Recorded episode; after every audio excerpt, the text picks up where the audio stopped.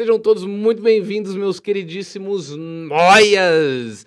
Primeira vez aqui no podcast, depois do boom que o Podpah me deu. Inclusive, estava até falando, primeiramente, Brian Rizzo, senhoras e, aí, e senhores. Tudo bem? Pra onde que a gente olha pra Dos primórdios. A sua é essa aqui? daqui. Olá, ó. pessoas. Dos a primórdios do YouTube, hein, Brian? Primórdios da internet. Da eu internet, nem da YouTube, internet, um é, pouco do YouTube é, também, deixa eu é. falar disso daqui a pouco. Eu já vou te apresentar para quem. Deixa eu te apresentar primeiro. Me apresenta, me apresenta. eu não, eu quero que você se apresente. apresen- Ah, eu já ia não, eu quero que você se apresente. O cara entra igual o Pedro Bial agora aqui Do com nada, um texto. vou jogar aqui. Quem é Brian Rizzo? Quem é Brian Rizzo? Boa. Antes, deixa eu só falar do Bial, que o Bial ele prepara um texto pra apresentar as pessoas do programa atual dele, que é o Conversa com o Bial. Faz a pessoa chorar. Como se a pessoa estivesse sendo eliminada do Big Brother, assim. Ele vem com um texto esses dias, eu vi a Paola Carosella lá, ele fala um troço bonito, cara, que eu achei que tu ia preparar um texto pra mim, assim, e não fui digno, então.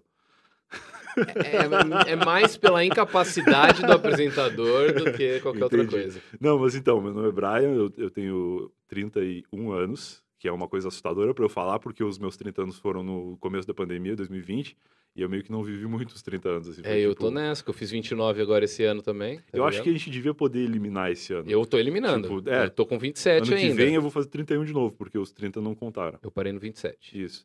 E eu sou gaúcho, tenho o meu chimarrão aqui pra comprovar isso, meu kit gaúcho. Eu sempre que eu, que eu me vendo. apresento, eu falo que o gaúcho, que ele não falar que é gaúcho na apresentação dele, ele, Ele perde é a cidadania. Ah, Ele perde a cidadania Ele perde estaleca. Quando ele chega no consulado gaúcho lá pra, pra entrar no, no país, É. os caras mandam embora. Tá, mas tá mais do que é, certo. Tá é. mais do que certo. Estaleca, é Perde muito estaleca gaúcha. Ótima referência. E aí, cara, eu tô em São Paulo já desde 2013, vim pra cá por Aham. conta desse meu trabalho com internet. Eu hoje tenho um podcast chamado Eu Tava Lá. Sim. É um podcast que, inclusive, estou com a camiseta dele, que eu fiz e usei uma vez só no evento do Spotify. e Essa eu é a falei, segunda hoje é vez? chance de usar de novo. É. Porra. Eu devo ter usado sim. pra limpar a casa alguma outra vez, mas assim, Talvez em público também. foi a primeira. E aí, cara, o Eu Tava Lá é um podcast onde toda segunda eu recebo um convidado pra me contar uma história. A gente bate um papo, assim como a gente vai bater hoje, mas eu já brifo o meu convidado pra ele me contar uma história legal da Me vida cita dele. alguns convidados que já foram lá, além de Tu já mim, foi lá, já contou histórias clássicas do, do universo do rock e da Sim, mágica. sim. É, Lucas Salles já foi lá há bastante tempo, Aham. um cara que tá participando de todos os podcasts. Dedé Santana já contou Cara, história vi mim lá, uma história, inclusive, muito rolê aleatório. Eu nem recomendo vi nem assisti, eu ouvi, na verdade. É, Dedé é maravilhoso. É, cara, muitas pessoas legais. O Yudi já teve lá. Yudi Tamashiro contou. Foi muito que- legal dele também. Contou muitas histórias legais, contou coisas da época da, da nossa infância e da infância dele também. Aham. Que ele Que ainda, é nossa ele ainda é infância. criança porque ele é pequenininho, dá a impressão de que ele não mudou nada, mas a gente ficou velho. É, cara, muita gente. Eu, eu tava lá, tem 180 episódios publicados já. Cara, muita coisa. 160 inéditos e mais uns cortes que a gente tem feito, Tá. porque como muitos convidados contam várias histórias, a gente na quinta-feira instituiu os cortes de histórias menores. Então, Tá. o episódio normal ele tem uma hora de duração e algumas vezes as pessoas contam uma história que tem 10 minutos. E aí Tá. a gente vai lá, corta aquela história e lança um como um episódio novo Entendi. na quinta-feira, como um TBT de um episódio antigo, que a pessoa ouve, gostou da história, gostou do convidado, vai lá vai lá e escuta o... episódio completo sim, depois. sim. Uma, uma É até uma coisa que eu queria surgiu. conversar com você sobre as diferenças entre o podcast no Spotify Tá. e no YouTube. Não deixa eu esquecer disso, porque primeiro Tá. eu preciso falar dos nossos Eu patrocinadores. já esqueci. Alguém Deixa eu anota aí, anotar então, aqui. porque eu já. Diferenças Inclusive, isso é uma coisa, deixa eu já deixar todo mundo Spotify. avisado. Aham, pode falar. Que eu, eu sou um cara que eu abro muito parênteses enquanto eu tô contando história, conversando coisa. E nunca se bobear, eu não fecho. Somos dois. Então, assim, eu sei que o teu podcast, como tá sendo transmitido em vídeo e eventualmente terá cortes no futuro, Aham. isso destrói o corte. Porque eu começo a contar uma história no minuto É, 3 é- e termino no minuto Eu, 90. eu no Podpah, os meus cortes têm 20 minutos lá, porque eu começo fazendo a mágica do dado, falo sobre exalta samba no meio, volto pra mágica do dado e eles não têm o que fazer. Então eu vou tentar Aí começar e terminar tudo, junto. pra Beleza, beleza. Tá bom? É que primeiro eu preciso falar, óbvio, de quem faz esse podcast se manter no ar. O Brian sabe que não é barato. Não, Quando um liga a câmera fica mais caro É. ainda. Então a gente precisa de patrocinadores. E se você quiser patrocinar essa bagaça, entre em contato. Hoje eu vou falar, primeiramente, da Backstage Digital, que é a minha agência de publicidade. É uma agência de marketing digital, publicidade, propaganda e etc. Eu sou sócio. É uma agência lá de Jaú, no interior de São Paulo, mas ela atende todo o Brasil, todo o território nacional, via home office. Via home office, via teletrabalho. Via teletrabalho. Meus amigos gaúchos falam teletrabalho, horrível, eu acho cara. maravilhoso. Eu gosto de teletrabalho. Via teletrabalho. Então, se você precisa fazer um logo para tua empresa, um site, uma marca, identidade visual, tudo que envolve isso, pô, eu preciso de posts diários na minha rede social, mas eu não sei fazer as artes, entre em contato, backstage, é, B- BKSTG digital, backstage.digital.com.br ou então arroba backstage digital lá no Instagram. Boa. Temos também o meu curso de mágicas que o Brian já fez. Já fiz. Fiz A gente nem se conhecia, de né? baralho, não nos conhecíamos, É. eu já vi teu canal. E aí, ano passado, 2020, apesar de eu ter dito que não valeu, foi um ano que eu fiz muitos cursos, inclusive curso de mágica. Olha só que da hora. E É. gostou? Gostei muito. Acho bom falar. muito que recomendo, inclusive, eu vou fazer uma mágica hoje aqui. Olha só, vai Já ter mágica aí. de um aluno do meu curso aqui. então, Exato, se você exato. também quer aprender mágicas, mágicaprofissional.com.br, lá eu tenho dois cursos: o de baralho, que o Brian fez, É. e o de mágicas com objetos também, que é aquele curso para você. Pô, eu saí num bar, não levei o baralho, me pediram para fazer uma mágica. O que, que eu faço, Felipe? Faz meu curso, que lá eu ensino mágicas com objetos que você vai ter em qualquer lugar: uma caneta, um papel, celular, bolinha, enfim, elástico que você pode andar com ele no pulso, e etc mágicaprofissional.com.br e se você usar o cupom Fala Cadabra, você ganha 30% Ó. de desconto lá no curso. E além dos meus cursos de mágica, você também pode comprar todos esses baralhos lindões que vocês estão vendo aqui e outros vários. A gente tem vários modelos lá em lojademagica.com.br com uma novidade esse mês, que é esse mês é o mês do livro. Dia 24 de abril é o dia do livro. Ó. Então a gente pegou o meu livro e colocou ele pela metade do preço. Tá 15 conto o meu livro, autografado. Chega na tua casa certinho, você já pode comprar o livro, aproveita, emenda com baralho, com DVD, com meu Só, kit de só o mágica. autógrafo já vale mais que os Só- 15 reais do livro. Só, só o livro é de graça, na O verdade. livro é de graça. Você Olha paga aí. o frete só. Maravilhoso, maravilhoso, muito bom. Então entra lá, lojemagica.com.br, o cupom Fala Cadabra também vale lá, só que aí é 10% de desconto, porque o dólar tá muito alto. Tudo isso daqui é feito, é feito em dólar. Você pega o dólar, põe num... É feito com dólar. É feito com dólar. Cada carta Cada é um carta dólar. é um os dólar. caras- Então você vai vendo aí o valor que é para importar isso daí. Aí tem meus livros, meu kit de mágica, mágicas para você fazer. Mano, uma loja completinha de mágica. Então, lojademagica.com.br. Eu vou inventar um último patrocinador aqui agora, que é do meu outro canal, Felipe Barbieri, que a gente criou uma área de membros lá. Para quem Hum. quiser ter aula de mágica toda semana comigo, você se torna membro lá do meu outro canal, não é desse, do canal Felipe Barbieri. E aí toda semana eu vou postar uma mágica exclusiva só para membros.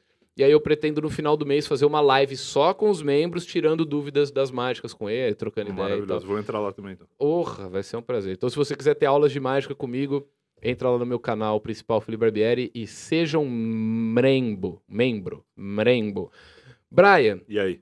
antes de começar aqui, cara, a gente tava falando sobre ansiedade, né? Que eu tava te contando que antes de ir no Podpah, que bombou todas as minhas redes, ganhei, cara, acho que 70 mil inscritos Caraca! no, no meu canal principal. Nossa, maravilhoso. nesse daqui então, foi- certamente tem gente vendo aqui também que veio do Tem, que viu, veio do Podpah. Muito bom. É, esse canal ganhou uns 5 mil, 7 mil inscritos também, o canal do podcast. Show de bola. O meu Instagram ganhou acho que uns 20 mil seguidores, tá assim, Caraca. um, um bagulho absurdo. Antes de bombar, eu tava com muita ansiedade, porque nada que eu postava na internet ia pra frente. Absolutamente nada. Tudo flopava. Sim. E hoje eu tava conversando com a, com a minha amiga Haru, e ela disse que ela tá assim ainda, né? E aí na minha cabeça eu tava, meu, quando bombar alguma coisa minha, quando o bagulho virar, vai passar a minha ansiedade. Mas é o contrário. Fica mais. Fica mais, Porque, porque agora tu tem responsabilidade. tudo que eu posto tem muita gente vendo. Nossa, o Gustavo Lima tá vendo isso falando, ah, muita gente. é." Gustavo Lima tá lá na loja da Van, É, onde no- ele mora. Ele comprou o barco do porta. Roberto Carlos agora, Claro. tá sabendo dessa? Ele Não. comprou um barco do Roberto Carlos. Olha aí. Mas não é porque ele quer o barco do Roberto Carlos pra dar um rolê, é porque ele sabe que o Roberto Carlos vai morrer daqui seis meses e o barco vai triplicar de valor, tá ligado? Ele não é bobo. Mas Fica- enfim, pra... Sabe que para um mágico falar isso é uma responsabilidade, porque pode parecer uma previsão. Daqui a pouco, se ele morrer realmente, tu vai ser cobrado por isso. Assim, tipo, seis sacanagem. anos mais ou menos. Vai 60 anos, mais Ele ou menos. é, ele vai, Roberto vai, vai longe ainda. Mas é isso, cara. Quando você tá na internet, a ansiedade é todo. Qualquer É, coisa que acontece, eu, você tá eu com fico, ansiedade, né? Eu fico pensando que no teu caso deve ser mais, porque eu vejo que todo lugar que tu posta uma mágica, vem uns caras chatos tentar adivinhar. E como eu já fiz teu curso e fiz outros cursos ano passado sobre mágica, tem algumas coisas que, mesmo eu que sou iniciante desse universo, eu entendo e percebo que aquele comentário tá absolutamente errado. Que o cara ele falou qualquer coisa. Ele tipo, falou nossa, a primeira como é que ele coisa. tirou o coelho da cartola? Não, esse coelho ele foi criado dentro da cartola. Há Cara. 20 anos ele tá dentro dessa cartola. E aí o cara vem com uma teoria assim que não faz o menor sentido. Parece que ele não pensa. O Mas ele quer comentar. O bagulho, ele pensa com os dedos, tá ligado? Não passa Sim, pelo cérebro, ele então ele já pensa sai escrevendo. digitando. Aí eu não sei, será que ele lê isso depois e não raciocina que, não, falou que merda? não. Mas tem os que erram, tem os que chegam perto, tem os que acertam. Mas os três são arrombados. Não, nos Tá três ligado? casos, tu não ganha nada fazendo aquele comentário. E eu acho que é pior quando tu acerta.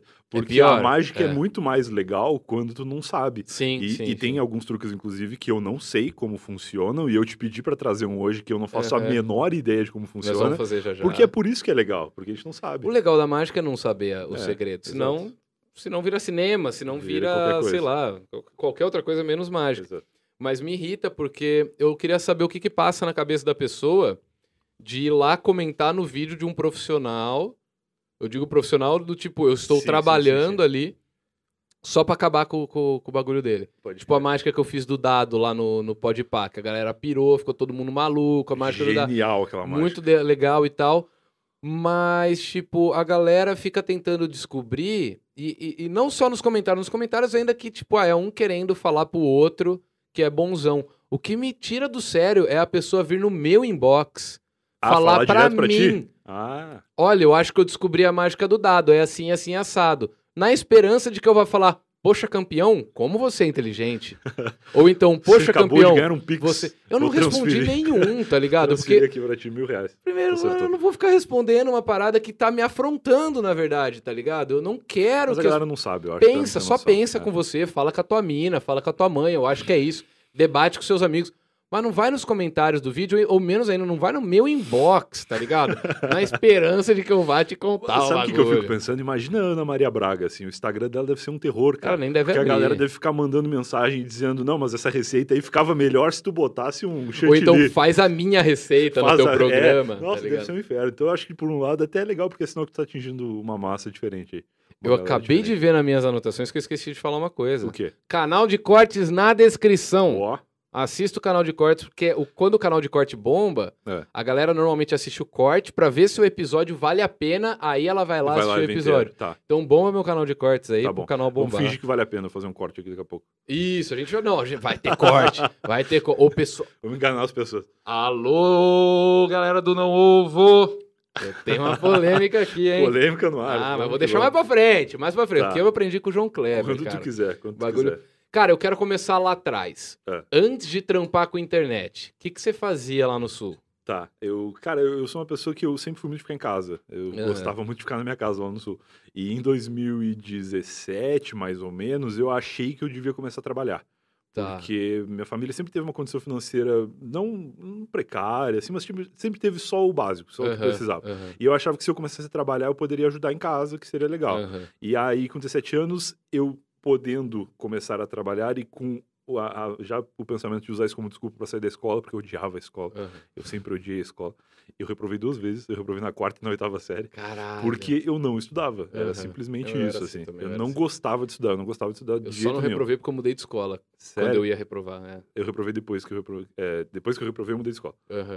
Eu E antes. aí, e aí, cara, eu não gostava da escola, não gostava de estudar. Tava no finalzinho, já tava no ensino médio, acho que no terceiro ano, quando eu, eu desisti, assim, para me dedicar ao meu trabalho. E na época eu era estagiário de um provedor de internet. Eu Tá. pedi emprego para um cara que eu conhecia da igreja, porque o meu padrinho é padre. Então eu sempre tive esse contato assim na família, de ir na missa, de ir nas coisas Aham. e tal. E eu conheci um cara que era tipo o Bill Gates da cidade, assim. Ele era o cara que ele era o cara de tecnologia e eu gostava de Tá. internet Que já. cidade que era? Rio Grande. Rio Grande é uma cidade no sul do Rio Grande do Sul Tá. que fica, eu sempre falo isso, mais perto de Montevidéu do que de Porto Alegre. Então ele é bem no sul do estado, quase no Uruguai. Tá. Vocês têm um dialeto diferente lá, não? Eu Ou- acho que tem um pouco. tem? Mas eu tenho a impressão de que o, o sotaque gaúcho famoso é o sotaque de Porto Alegre, que é dos personagens Não, é porque eu gaúchos conheci da- uma da galera é, de, de. Não era de Porto Alegre, eles eram do Rio Grande do Sul, não vou lembrar Rio a Grande, cidade. perto de Pelotas, é lá bem no sul. bem no Então sul. eu não, eu não sei, mas eles tinham. Parecia que eles não estavam falando português. Não era português Tem aquilo. lugares do, do Rio Grande do Sul onde realmente não fala português. Tipo, no, acho que noroeste do estado é uma colonização alemã muito forte. E aí os caras falam um, um alemão que nem os alemães nem os brasileiros entendem. Porque não é português o suficiente pra Caralho, gente aham, entender e aham. nem alemão o suficiente pros alemães entenderem. Entendi. Então é uma mistura que é confusa. Não, o que eu, que com a é pessoa que eu Grande. conversei era um português misturado com espanhol, misturado com alguma coisa que É, eles inventaram. o Rio Grande tá do Sul é muito grande, assim, Sim. extensão territorial. Tem lugares da, ci- da- do- tem cidades no estado que eu nunca visitei, e provavelmente nem nunca vou visitar, e tem cidades muito pequenas. É, é engraçado. Assim, eu tenho alguns amigos aqui em São Paulo que são lá do sul, de lugares que eu- a gente nunca teria se conhecido se a gente não estivesse aqui, porque lá é Entendi, tudo muito longe, entendi, entendeu? entendi. Então é é meio assim. Mas Rio Grande não tem um dialeto próprio tão grande assim. Tem algumas palavras que quando eu vim Sim. morar em São Paulo, eu tive que adaptar. E Aham. eu agora não vou nem lembrar para listar, porque faz sete já anos que eu tô aqui. Saiu do seu já vocabulário. saiu do meu vocabulário. Às vezes, quando eu tô falando com a minha mãe, a minha mãe fala uma coisa que eu fico assim: o que que, o que, que significa exatamente essa palavra? Aham. E aí vai, eu vou adaptando assim. Mas acho que é um dialeto menor do que muitos outros lugares. Sim, aí com- fechando parênteses, voltando pro anterior. Sim, eu conheci o Bill Gates de Rio Grande, que era um cara que tinha um provedor de internet, que na época era a única empresa de tecnologia da cidade, e eu gostava muito, de- na época tinha internet de escada no meu 486, isso 2017. Pra não, quem não não, sabe, 2007. internet de escada, né? Internet é, de escada é dial-up. É tipo você entrava na internet através do telefone, tá ligado? Isso. Era Eu falei, basicamente eu falei isso. 2017, eu quero falar 2007. Isso é uma coisa que eu erro toda Ah, hora é verdade, faz também. sentido, faz sentido. Em Porque 2017 foi outro 2007, dia, 2017 eu já morava aqui faz É. um tempão, mas em 2007 eu tinha 17 anos né? Aham. e queria começar a trabalhar, consegui entrar como estagiário, o que me ferrou o meu plano original de sair da escola, porque eu precisava estar na escola para ser estagiário. na Hum, época tinha lá entendi. o CIE, CINE, sei lá o que, que é, que era um modelo CIE, de CIE. CIE, que era de, de estágio. Tá? Eu entrei no provedor de internet, cara, fazendo uma função que chama Help Desk Center, que é uma, uma forma chique de chamar suporte técnico. Eu Tá, ficava lá Ajudando as veinhas. com um fone igual esse que tu tá, que eu deveria estar e não tô, e um microfonezinho aqui ajudando quem tinha algum problema com a internet. Aham. Especificamente com a internet, porque era um provedor de internet. Então, se tu tem um problema que o meu computador não liga, não vai ligar para lá, Entendi. porque não é o caso, entendeu? Mas a minha internet não tá conectando. Minha internet não ligava tá pra você. conectando, meu e-mail não tá funcionando, meu... Cara, é, é o nível de usuário que eu atendia era aquele usuário do meme, que é real, inclusive, que arrasta o navegador pra lixeira e acha que ele excluiu a internet. Acabou a internet no mundo. Pô, eu ia ver o podcast do Barbieri agora às 8, não vou poder porque eu excluí a internet. Esse é o nível de usuário. E aí eu ficava lá, atendia, e por incrível que pareça, tirar um navegador da lixeira é uma tarefa É árdua por telefone com um Ah, cliente é, do outro lado. é, ainda mais com uma pessoa do outro lado que tinha Exato. 55 anos na época, tá ligado? 55 anos nessa época era idosíssimo. É, Hoje é. em dia o cara de 55 anos já tá mais Sim, a par da sim, internet, sim, mas nessa época era. Ele sabe até trocar a cor do Facebook, esse cara hoje. Claro, ele clica no vírus. Que eu É. não sei por que que o brasileiro é tarado de trocar cor de rede social. Eu acho que se quisesse acabar com os golpes e com os vírus na internet, era só a rede social deixar de trocar de cor. Exatamente, Pronto, acabou, resolveu. acabou. E deixar lá em cima, ó, o Facebook jamais será pago, porque também... Isso. Ó, compartilha isso aqui pra 10 app. Exato. Escolha a cor do seu WhatsApp clicando aqui. Isso, isso. Pronto, resolveu. E aí, cara, era esse nível, assim. Eu sempre brinco, inclusive, que eu aprendi a fazer podcast nessa empresa. Porque eu ficava no telefone, às vezes, uma hora conversando com um cliente que, tu imagina, nessa época, 2007, 2008, tu pedir pro cara reiniciar o computador para tentar alguma coisa, significava que tu ia ficar cinco minutos com o cara sem poder fazer nada porque o computador estava De- e reiniciando. demorava pra caralho. Demorava. é E essa é a deixa do, do senhorzinho ou da senhorinha contar do filho que foi morar em tal lugar. E que não, quando meu filho morava aqui, ele sabia resolver isso pra mim. Agora ele tá morando em tal lugar e tem um filho, não sei o quê. E tu fica conversando, e tu faz um podcast com uma idosa, Aham. que é maravilhoso, e que só tu tá escutando. E eu, e eu ficava, puto, muito tempo. E, e eu acho que eu encaixei bem nessa empresa, e eu até, inclusive, saí de lá é, para vir morar em São Paulo anos depois, a gente vai falar disso daqui a pouco, com o pensamento de se em São Paulo não der certo, eu volto, porque eu gostava do trabalho que eu fazia Aham, lá. aham. Era um lugar que eu achava muito legal de trabalhar. E eu encaixei bem lá, porque geralmente essas empresas de tecnologia,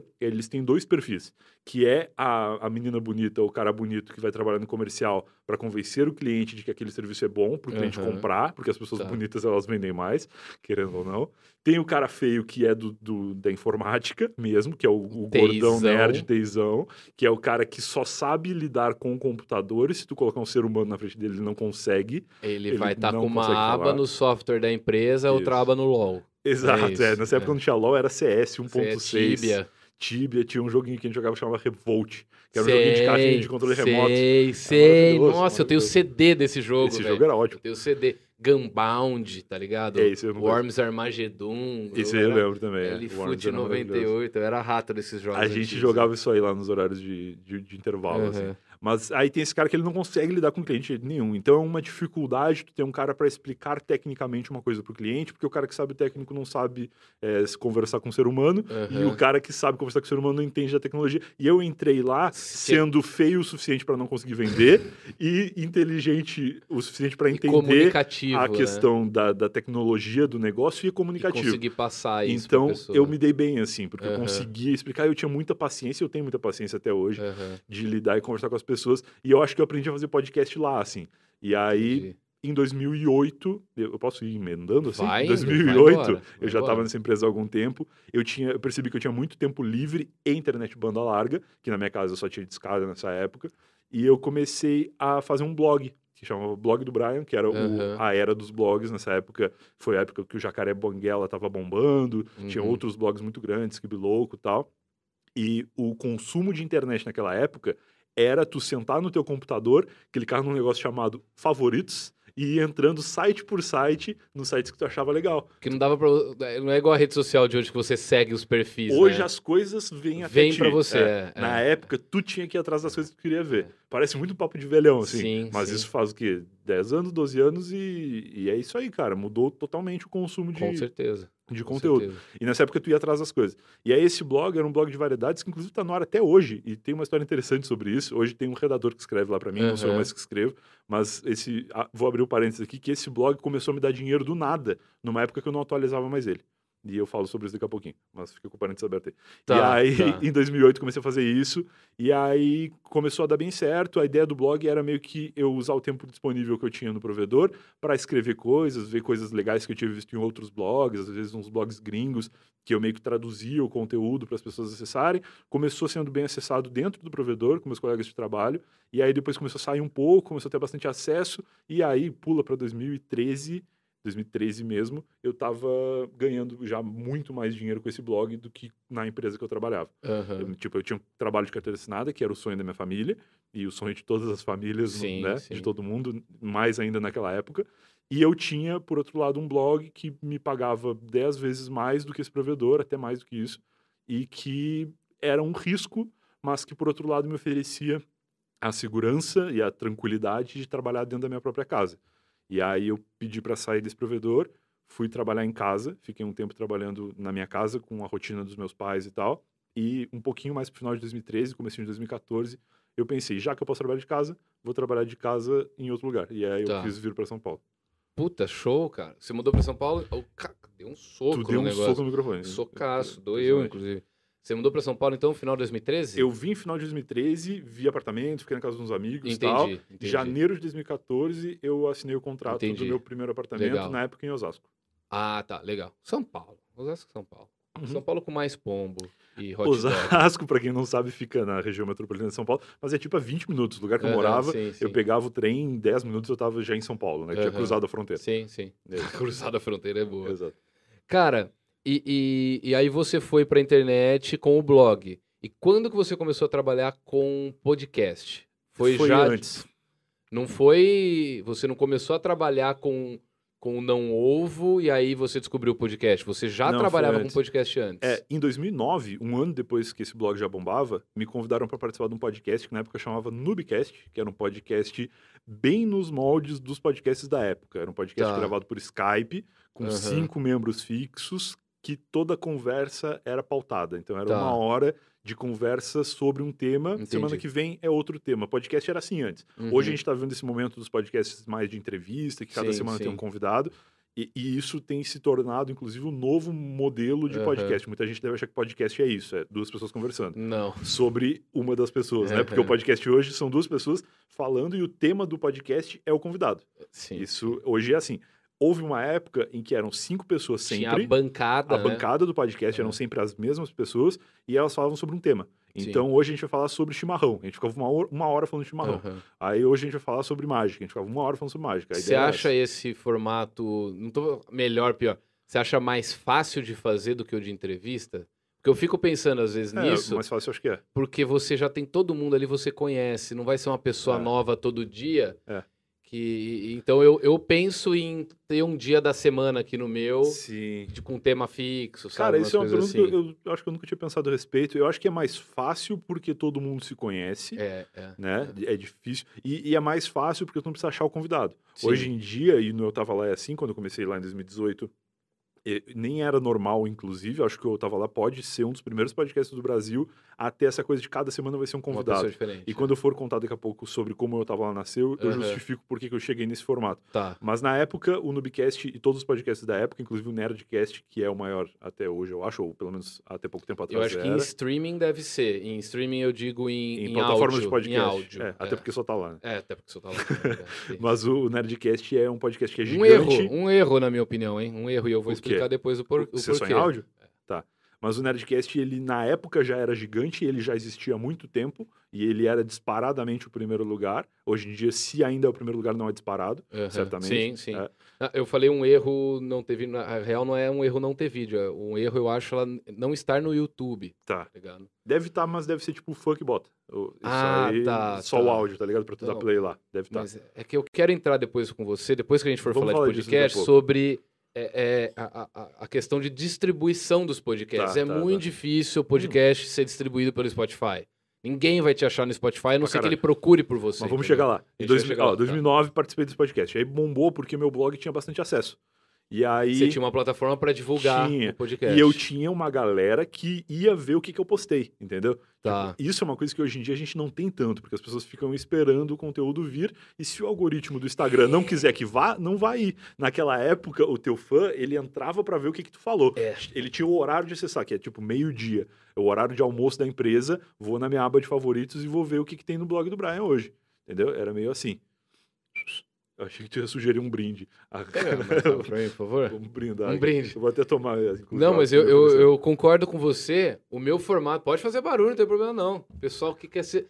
Vocês querem ser muito profissional comigo, gente. Sou eu. Falar do profissionalismo, vão- inclusive, os caras mediram a minha, pre- a minha, minha temperatura. Eu falar pressão, ia ser maravilhoso. os mundo caras medira. mediram Não, a pressão. O Drauzio. Varela tava na porta, mediu minha pressão. Não, mediram minha temperatura pra entrar, cara. Coisa que, que inclusive, é muito importante nesse momento aí. Cara, tem eu. álcool gel aqui, tem o- tudo. o- isso chama cu na mão, velho. Claro, mão. claro. Porque... Que eu tô total. E, e, assim, o Will que tá aqui na mesa, inclusive, nem queria voltar nesse assunto, mas perdeu o pai dele semana passada pra Covid. Caraca, meus pesos. Então. Deixa, Cu na vou mão, deixar aqui, vou deixar aqui que eu vejo. cu na mão. Mas é importante, é melhor ter o E, cu mas na mão não, não foi por causa disso que a gente que a gente melhorou a, a questão da segurança, que desde o boa. primeiro episódio a gente tá tomando conta de tudo, todo mundo de máscara lá, a gente aqui só tira a máscara pra falar E pra tomar chimarrão. E pra tomar um chimarrão. e, e o que que eu ia falar, cara? Já, já me perdi. Não, já. eu tava falando do- dos podcasts. E aí, nessa época, a gente fez o formato que todo mundo fazia e deu certo eu como convidado, porque a galera foi até o meu blog, Ah, é, e o que eu queria só complementar, o podcast. a minha forma de consumir conteúdo, YouTube, Spotify, tudo, é o quê? É entrar na minha aba de inscrições. Ah, Eu não vejo é a página velho, inicial. Ninguém mais faz isso. Ninguém mais faz Só isso. os Tanto é que você entra pela TV, pela Smart TV no YouTube, a aba inscrição é a última ou a penúltima. O YouTube tá cagando É, é, se você é inscrito do canal ou não. Ele quer saber se você assiste bastante daquele canal ou não. exato. E o que, que ele quer traçar o seu perfil e te mandar coisas que ele acha que você vai gostar. YouTube, eu não quero conhecer coisa nova, eu quero assistir os canais que eu gosto. Deixa que eu decido as coisas Então, eu, novas que eu quero é, ver. eu só sou inscrito em canais que eu realmente acompanho. Sim. Todo dia à noite eu faço um negócio ilegal, que não deveria ser, e assisto, entro na aba inscrições e vou ver quais vídeos que eu das pessoas que eu sigo foram postados. Aí eu Entendi. abro uma aba pra cada Perfeito. e vou assistir. A galera não. Se não, Não. chegar nelas, Abre a home, o que, que tem na home? E a home, inclusive, É uma home. época do YouTube, era, era, a home era coisas sugeridas pelo YouTube para todo mundo. para Agora todo a home é mundo, agora personalizada. personalizada. Agora a tua home só vai ter coisas de acordo exatamente. com o que. Inclusive, muito obrigado, YouTube, finalmente, por me colocar no em alta. Olha aí. Eu- nossa, eu. E, e eles colocaram em alta um vídeo meu que nem é o que bombou mais rápido. Porque um que eu postei há três dias atrás tá quase batendo um milhão. E o Não que eu o postei ontem É. tá, bateu 100 mil. Sim. Proporcionalmente, o outro Sim. Não chegou nem Eu perto do Em trabalhei com o Alta. YouTube uma Esse época. entrou em 10 do Em Alta. Eu cara. trabalhei com o YouTube uma época e a gente pa- eu parei de fazer vídeo pro YouTube por causa disso, porque a gente não É entendia. Gente insuportável. não É entendia fazer. insuportável. E num dia tá funcionando uma coisa, no outro dia já não tá mais. Não, é. Eu tô postando um conteúdo pegando 100k todo vídeo. Do dia pra noite, começa Parou. a pegar É 3. triste. É bizarro. Mas enfim. Mas aí, aí o podcast bombou, porque eu postei lá no blog, e umas duas semanas depois, um dos integrantes fixos precisou sair, e os caras me convidaram pra entrar como membro fixo, porque tinha dado certo a vez que eu participei, tinha sido divertido Aham. e tal, e eu nunca tinha participado de E qual podcast, podcast até é então. esse? Noobcast. Era No, um ah, no Era um Numicast. podcast que ele era idêntico ao Nerdcast, Tá. igual, o formato era completamente imitado do Nerdcast, que era todo começo de episódio a gente fala, cada um é apresentado, fala uma frase sobre o tema. Aham. depois lê e-mails por 20 minutos, que é- são e-mails referentes ao episódio passado, que eu sempre acho um saco, e aí depois entra no assunto e fica uma hora conversando sobre esse assunto, Tá. e aí se despede com alguma piadinha e termina com todo mundo rindo. Esse é o formato do Nerdcast, era o formato que a gente fazia, só que fazia e eu imitava o Nerdcast sem saber que o Nerdcast sequer existia. Entendi. Porque eu nunca tinha ouvido o podcast, eu tinha sido convidado para participar de um podcast. E aí eu fiz esse podcast por muito tempo, ia pro ar toda quinta-feira, se não me engano. E era muito divertido, porque era um momento de reunir pessoas para falar sobre alguma coisa. Era um bar Era tipo online. Um bar online, totalmente isso, exatamente. E aí um dia esse podcast acabou pelas dificuldades normais de projetos assim, que E cada até pra pessoa... monetizar podcast na época devia ser muito difícil. Eu fiz publicidade uma vez nessa época, que era no serviço chamado, chamado Netmovies, que é precursor Do da Netflix? Netflix. Tá. Ele não era esse- a mesma empresa, eu acho, Aham. mas era uma empresa, olha só a tecnologia, você jovem que tá assistindo. Tu entrava num catálogo online, selecionava o filme que tu queria ver e o motoboy ia na tua casa com DVD pra tu assistir. Isso é Netflix céu. é, analógica, digamos assim. Caralho, Que já era bem velho. digital porque era Você DVD. pagava frete pra assistir filme. Pagava tá frete pra assistir filme e pagava, acho que, uma mensalidade dessa plataforma aí Entendi. que na época pagou 250 reais pra gente falar dela no Puta podcast. merda, já tá maravilhoso, maravilhoso. E aí a gente fez esse Netmovies aí, e dava um pouco certo. Ninguém tinha custo nenhum, né? Então, um real que entrasse já era legal. Entendeu? Só que a dificuldade é cinco pessoas em momentos diferentes da vida, cada uma num estado diferente, conexão terrível. A minha internet na época era uma porcaria. Devia cair no meio. Eu usava aquele microfone de Lan House que parece essa bomba de chimarrão aqui. ó. Sei, o Que era um fininho, microfone assim. branquinho, fininho, tu ficava Aham, falando aham. assim, com um Estourava pra pra, escutar a galera. caralho o áudio daquele microfone. E era horrível porque na época os computadores, eles por alguma razão eram brancos. Então depois de Aquilo seis ficava meses muito ficava amarelo. amarelo. Muito que parecia amarelo, literalmente um imundo. cigarro queimado. E aí era muito triste. E aí tudo era horrível. Mas a gente gostava de fazer. Então, assim, eu fazia com a tecnologia mais podre que tinha, mas com o mesmo amor que anos depois eu fui fazer outras coisas em podcast. E aí eu tentei fazer podcast várias vezes. Em 2012 eu tentei fazer um podcast junto com o Gui Toledo, que hoje é youtuber e já era youtuber na época de música. Depois ele foi pro Alasca de van com a Jana, a namorada dele. Sei, sei quem é. E hoje ele sei é, é. youtuber de reforma, é um cara que sei é quem é. muito sei foda. quem é. Ele já participou, eu tava lá, inclusive, contou ele e a Jana essa história da viagem deles pro Alasca de van e tal. É são Eu devo ter conhecido aí, então, legais. talvez. É, eles são muito legais. E o Gui foi meu sócio é, numa tentativa de fazer podcast nessa época com a mesma tecnologia. Não deu certo. A gente desistiu bem cedo, até acho que com menos de 10 episódios. E aí depois a gente criou um novo negócio que chamava Do Cassete. Isso talvez tu nem saiba que eu estava envolvido, Não. muita gente não sabe, mas o Do Cassete, ele era um projeto no YouTube de músicas engraçadas. A gente fazia paródias, a gente fazia vídeos, e o Gui é músico e manjava Aham. muito de escrita. Tinha o Bruno Félix também, que escrevia muito, que trabalha com agência hoje. Tinha uma outra galera envolvida, assim, cada um cuidando de uma parte. E eu ajudava muito a escrever e principalmente fazia o blog do, do Cassete, que por bastante tempo foi um negócio que, que sustentou ah, o projeto, assim, porque dava muita grana de AdSense blog nessa Aham. época. Foi inclusive o que me trouxe para São Paulo. E aí, cara, no do cassete a gente fazia uns vídeos que certamente tu já viu e a galera que tá vendo aí talvez já tenha visto é, na época, que eram uns vídeos da Dilma cantando. A Dilma era presidente do Brasil na época e a gente pegava trechos dos discursos da Dilma. Não foram vocês que fizeram o Chop. Suey, né? Eu acho que esse não. Mas Ah, depois tá. virou meio que um meme. a gente começou a fazer, aham. o Gui botava no autotune e tal. A gente começou a fazer isso pro CQC. O CQC, na época, tinha o quadro da Dilma cantando. Era a gente que fazia e vendia pra produtora. Caralho, eu não sabia, velho. Era muito massa, porque eram uns vídeos que davam um milhão de views na época. E um milhão de views em 2013. Puta, era coisa pra caralho, era muita velho. coisa e dava um AdSense violento. A gente ganhava muita grana com isso, assim, nessa época.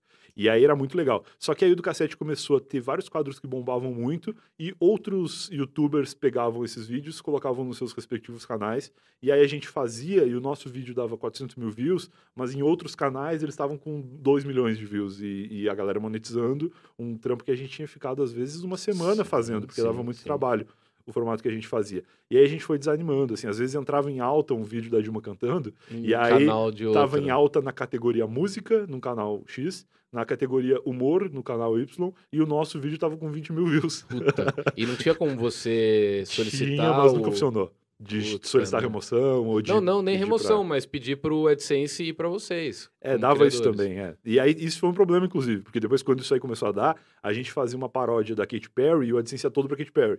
Não ia Ah, pra tá, gente, entendeu? tá. Que tudo bem, porque Aí a faz sentido, paródia, é, ela utiliza, né, o- a música original. Enfim, o YouTube não, não era justo. Hoje em É. dia acho que ainda não é. Mas na época É, não, ninguém mais gente faz não- paródia hoje em dia Exato. por causa disso. Hoje em dia a gente não considerava, não considerava, aliás, na época a gente não considerava justo e hoje em dia eu acho que talvez não seja, mas eu não tô mais nisso, então tanto faz. É, eu tenho umas opiniões bem avançadex, assim, sobre direitos autorais no YouTube. Eu acho que se as bandas fossem. um- Não é nem as bandas, as As gravadoras. gravadoras, que é um mínimo de inteligência, mínima, mínima. Não precisa liberar todas as músicas. Olha o TikTok.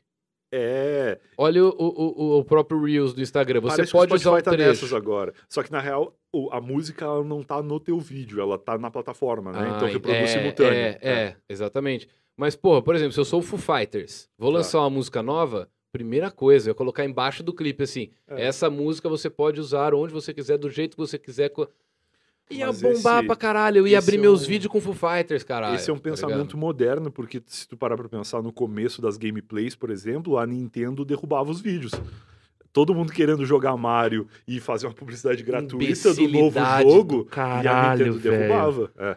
Então, assim, Muita hoje em dia burrice. tá, a gal- a galera tá E, mudando o e- não, você vê até o, o, ga- o game mudou quanto a isso. As Claro. televisões às vezes permitem que você use. É. Eles não tiram do ar, mas Nem eles todas. pegam ali um trecho da. E a música não. Música você não pode nada, nada, nada. Não pode tocar na música, tá É ligado? foda, é foda. E aí depois reclamar, o rock tá morrendo.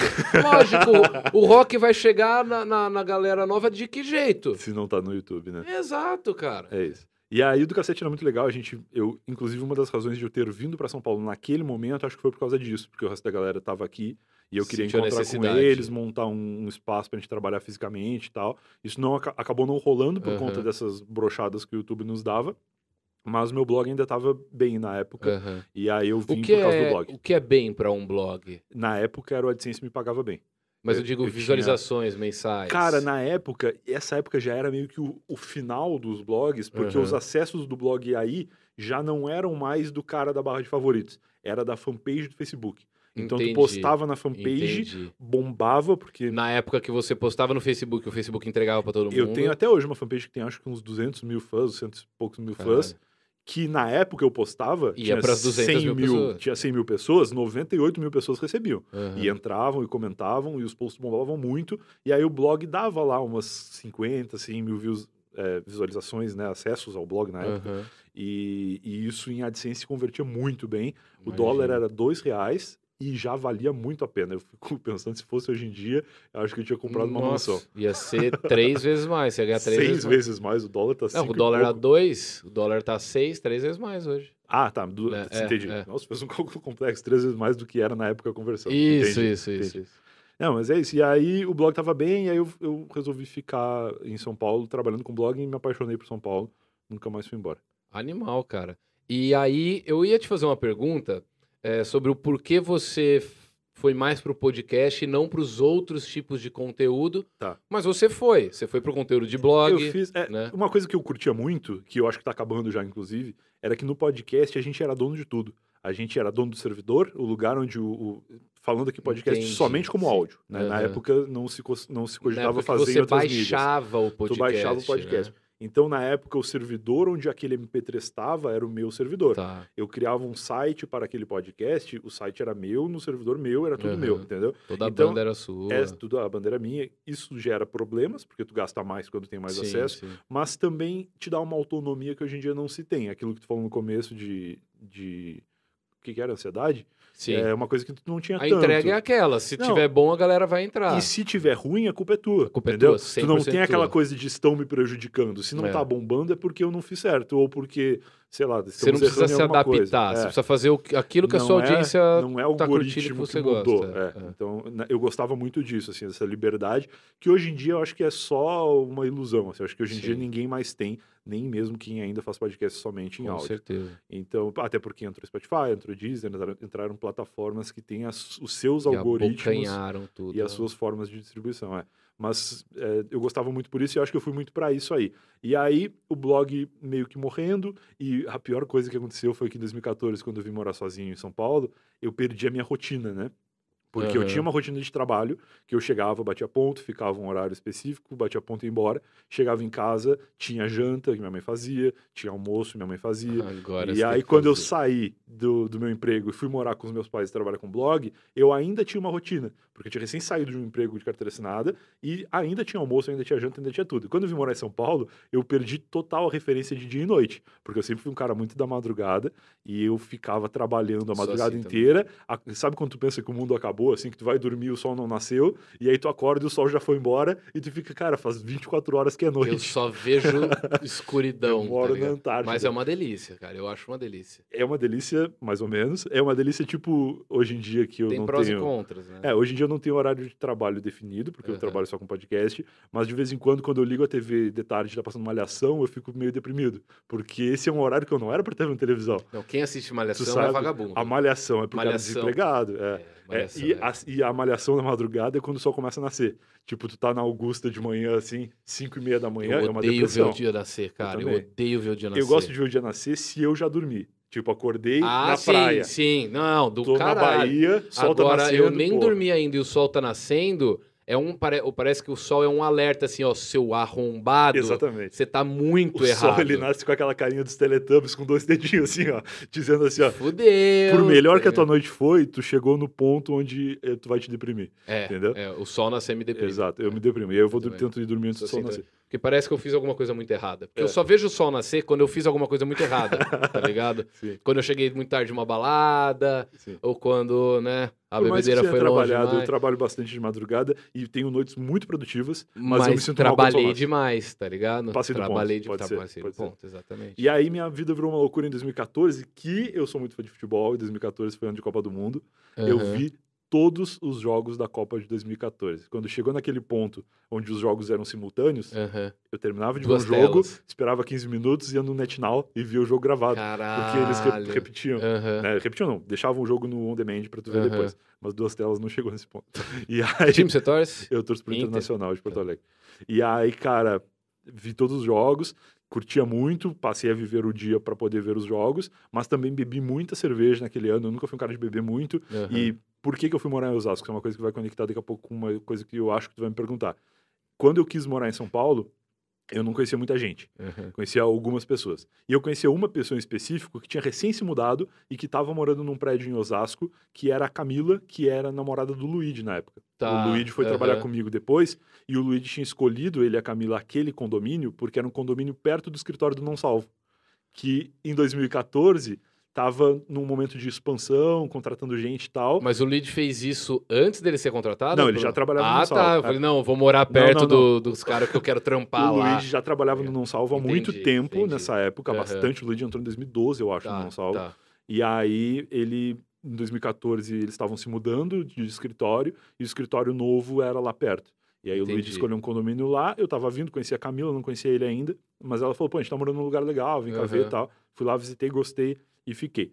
E aí, é, em 2014, o, o Não Salvo estava expandindo e eu, blogueiro em casa, em depressão, o Brasil tinha tomado 7x1 já, era várias razões para me deprimir, porque eu tava até ganhando bem com o meu blog, não precisava Uhum. de grana nessa época, mas eu tava precisando de rotina, porque eu não sabia não ter rotina, entendeu? Uhum. O meu, meu modelo de trabalho funcionava Era melhor se eu tivesse rotina. Sim, É. sim. E aí, em 2014, é, eu soube, na época, inclusive, um outro cara que também vai entrar nessa história daqui a pouco, era o Igor Seco, que trabalhou Tá. comigo no Não Salvo. Maconheiraço. Maconheiríssimo. Inclusive, hoje ele tem um podcast Só de chamado maconha. TH Show, onde ele fala É. somente sobre maconha. Ouço. É, tu ouço ouve? É, tu- tu assiduamente. te identificar bem. Assiduamente. Eu só não lembro depois do que, que eles falaram, mas o que eu ouço, eu ouço. O Igor é um cara muito gente boa que na época tinha sido contratado pelo Não Salvo, tava morando no ABC, e pra quem é de São Paulo sabe a distância entre o ABC e ali aquela parte de São Paulo que é quase Osasco, que era Aham. perto de onde a gente É o morava. oposto, né? O Igor ficava ali, eh, chamavam ele de Mr. Baldeação. Não tenho certeza do Eu mas tinha quê? Umas três baldeações Fazia chegar. várias, fazia todas. Ele saía às seis da manhã pra chegar Nossa. uma da tarde no escritório. Era por aí. E aí, cara, o Igor tava morando muito longe e eu já era amigo do Igor de internet. A gente já tinha eh, se conhecido em Floripa, inclusive, uns Aham. eventos de, de blog que tinham lá. E aí eu falei pro Igor, cara, vem morar aqui, porque eu tava morando sozinho, tava querendo ter rotina e mais do que tudo tava querendo dividir as contas. Porque eu Ah, até tá. então nunca tinha morado sozinho, Aham. nunca tinha pago um aluguel. Tava bem financeiramente, mas se tu Mas puder pagar é metade, pesado, né, cara? mas se tu puder pagar metade é melhor. Aluguel é de um dinheiro que você pega e joga fora, tá ligado? É, basicamente. É foda, basicamente. E aí eu, eu chamei o Igor pra morar comigo. Então virou um condomínio onde tinha dois funcionários do Não Salvo, Nossa um Senhora. blogueiro em depressão, e depois foram chegando outros brother, assim. Catupiry Uhum. foi morar lá, grande brother nosso, Pablo eu Peixoto. tava falando com ele agora. Sério? Agora eu tava Catupiry falando com ele. maravilhoso, Ele foi tá, meu vizinho muito tempo. tá louco pra eu, pra eu revelar a mágica do dado pra ele. louco, Cara, o louco. Catupiry morou Mas no ele meu veio sofá. com umas teorias muito engraçadas pra cima de mim. Tá? Muito O engraçado. Catupiry morou no meu sofá por duas semanas. Que era um sofá bem Caralho. confortável até, Pra quem não sabe, o Catupiry, hoje ele trampa agenciando, né? agenciando. Ele participou do Eu Tava Lá recentemente, contou umas histórias bem Ah, eu legais. quero ouvir, quero dos ouvir primórdios esse. da Aham. internet quando ele começou a agenciar. Um E dos aí, primeiros agentes, se não o primeiro agente de youtubers do Brasil. eu acho que ele né? foi um dos primeiros caras do Brasil a ter a visão de vender coisas online. Tipo, colocar um produto aonde uma loja online venderia. Aham, Ele contou isso no legal, Tava Lá, é bem legal. louco.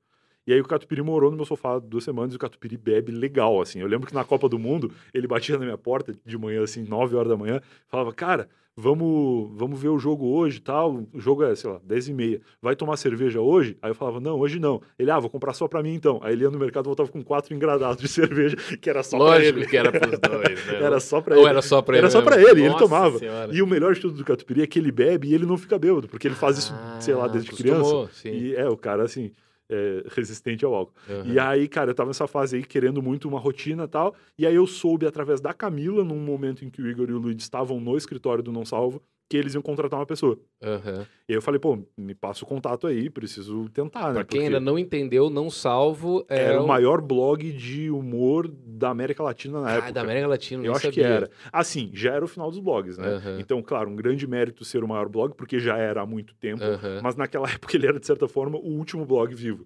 Tem até Tá. hoje o Anegão, que é um blog lá de Porto Alegre, Sim, sim. do Joey, que é um cara muito foda e que ainda tá no ar. Eu acho Já que fui ainda parar tá lá esses tempos. Já? Não lembro por quê, mas fui parar lá. É um blog, assim, sobrevivente da época, porque nenhum Não Salvo existe mais. Aham. Mas, assim, na época tinha poucos. Tá. E financeiramente sustentáveis, eu acho que o Não Salvo era o melhor, assim, porque Tá. tinha muita publicidade e tal. Aham. E aí eu, eu peguei o contato do Cid, que era o dono do Não Salvo, e eles me, e eles me contrataram. Assim, eu mandei mensagem pro Cid no Viber, que era tipo o WhatsApp da época, Aham. que a Camila tinha me passado. Eu falei, cara, tu me conhece, mora aqui com o Igor e tal, tô procurando aí um, um lugar para começar a trabalhar, e eu sei que vocês estão precisando de alguém, e aí ele me falou, beleza, começa amanhã. E aí eu fui. Caralho. Isso foi em 2014 e pra mim foi um puta negócio, porque como eu financeiramente não tava precisando de grana, eu tava bem com o meu blog, qualquer graninha que entrasse a mais e que me colocasse no eixo de horário de trabalho de novo, de almoçar na hora de almoço, de Sim, jantar sim. na hora da janta, Ajuda. já né? era ótimo. Aham. E aí assim eu entrei no Não Salvo em finalzinho de 2014, setembro de 2014. Tá. Tá. Foi isso. E, e depois do Não Salvo, é, vamos primeiro, eu quero falar do Não Salvo, mas eu quero dar uma de João Kleber. Uhum. Eu quero segurar Tu quer saber como é que eu saí do Não Salvo? como você saiu, Tá. mas eu não quero contar agora. Tá bom. Quero segurar. Audiência, Fica aí, audiência. já já a gente fala. Já já a gente fala. É, hoje, eu não sei se eu quero falar, se você prefere falar na linha cronológica, porque eu quero falar do Eu Tava Lá um pouco também. Vamos falar do Eu Tá. Tava Lá. O Eu Vamos. Tava Lá, você já tinha ele durante o Não Ovo? Eu comecei, eu tava lá em 2018, que foi, por acaso, o último ano de Não Ovo. Tá, então você fazia os dois paralelos Fazia, ainda. dois- fazia vários, na real. Nessa Tá. época, eu acho que é melhor a gente ir na cronologia, porque Tá. senão eu vou me atrapalhar. Tá. Mas, ó, entrei no Não Salvo em 2014, e em 2015 o Não Salvo recebeu um convite de uma produtora de podcast, Tá. que era uma galera meio visionária pra época, apesar de que era só podcast de áudio ainda, mas era um estúdio, era um lugar tipo aqui, que tem é, uma estrutura para gravação de podcast, Isolamento acústico. isolamento acústico, é parece uma rádio. Tá, tá. Hoje em dia, as produtoras de podcast, elas parecem mais com estúdios de TV porque tem transmissão de vídeo. Sim, sim. Nessa época parecia muito uma rádio. Tá. Tinha uma mesa assim redonda, tinha um operador de som no meio. Com a mesona dele no meio. fonezão, microfonezão, era, era assim. E eles estavam Tinha convidando... aquário, essas porra ou não? Não, acho que isso não tinha. Eu gosto, eu gosto de aquário, acho que é mais da hora que tem Mas tinha uns caras legais E pra quem tá vendo, lá. não é, aquário não é aquário De peixe. De peixe. Aquário é aquele corte que tem na parede com vidro pra você ver o outro É, estúdio, tinha. mas tem um isolamento que você não ouve o Sim. que tá do outro lado. Não tinha porque era um estúdio só, mas a porta tinha esse vidro. Ah, legal. e aí o cara que ia entrar no estúdio, ele podia ver o que tava rolando lá Aham. dentro. E tinha até aquele letreiro de ao vivo ou no Sei, ar, sei, coisa assim, sei. sabe? Aham. Que é legal.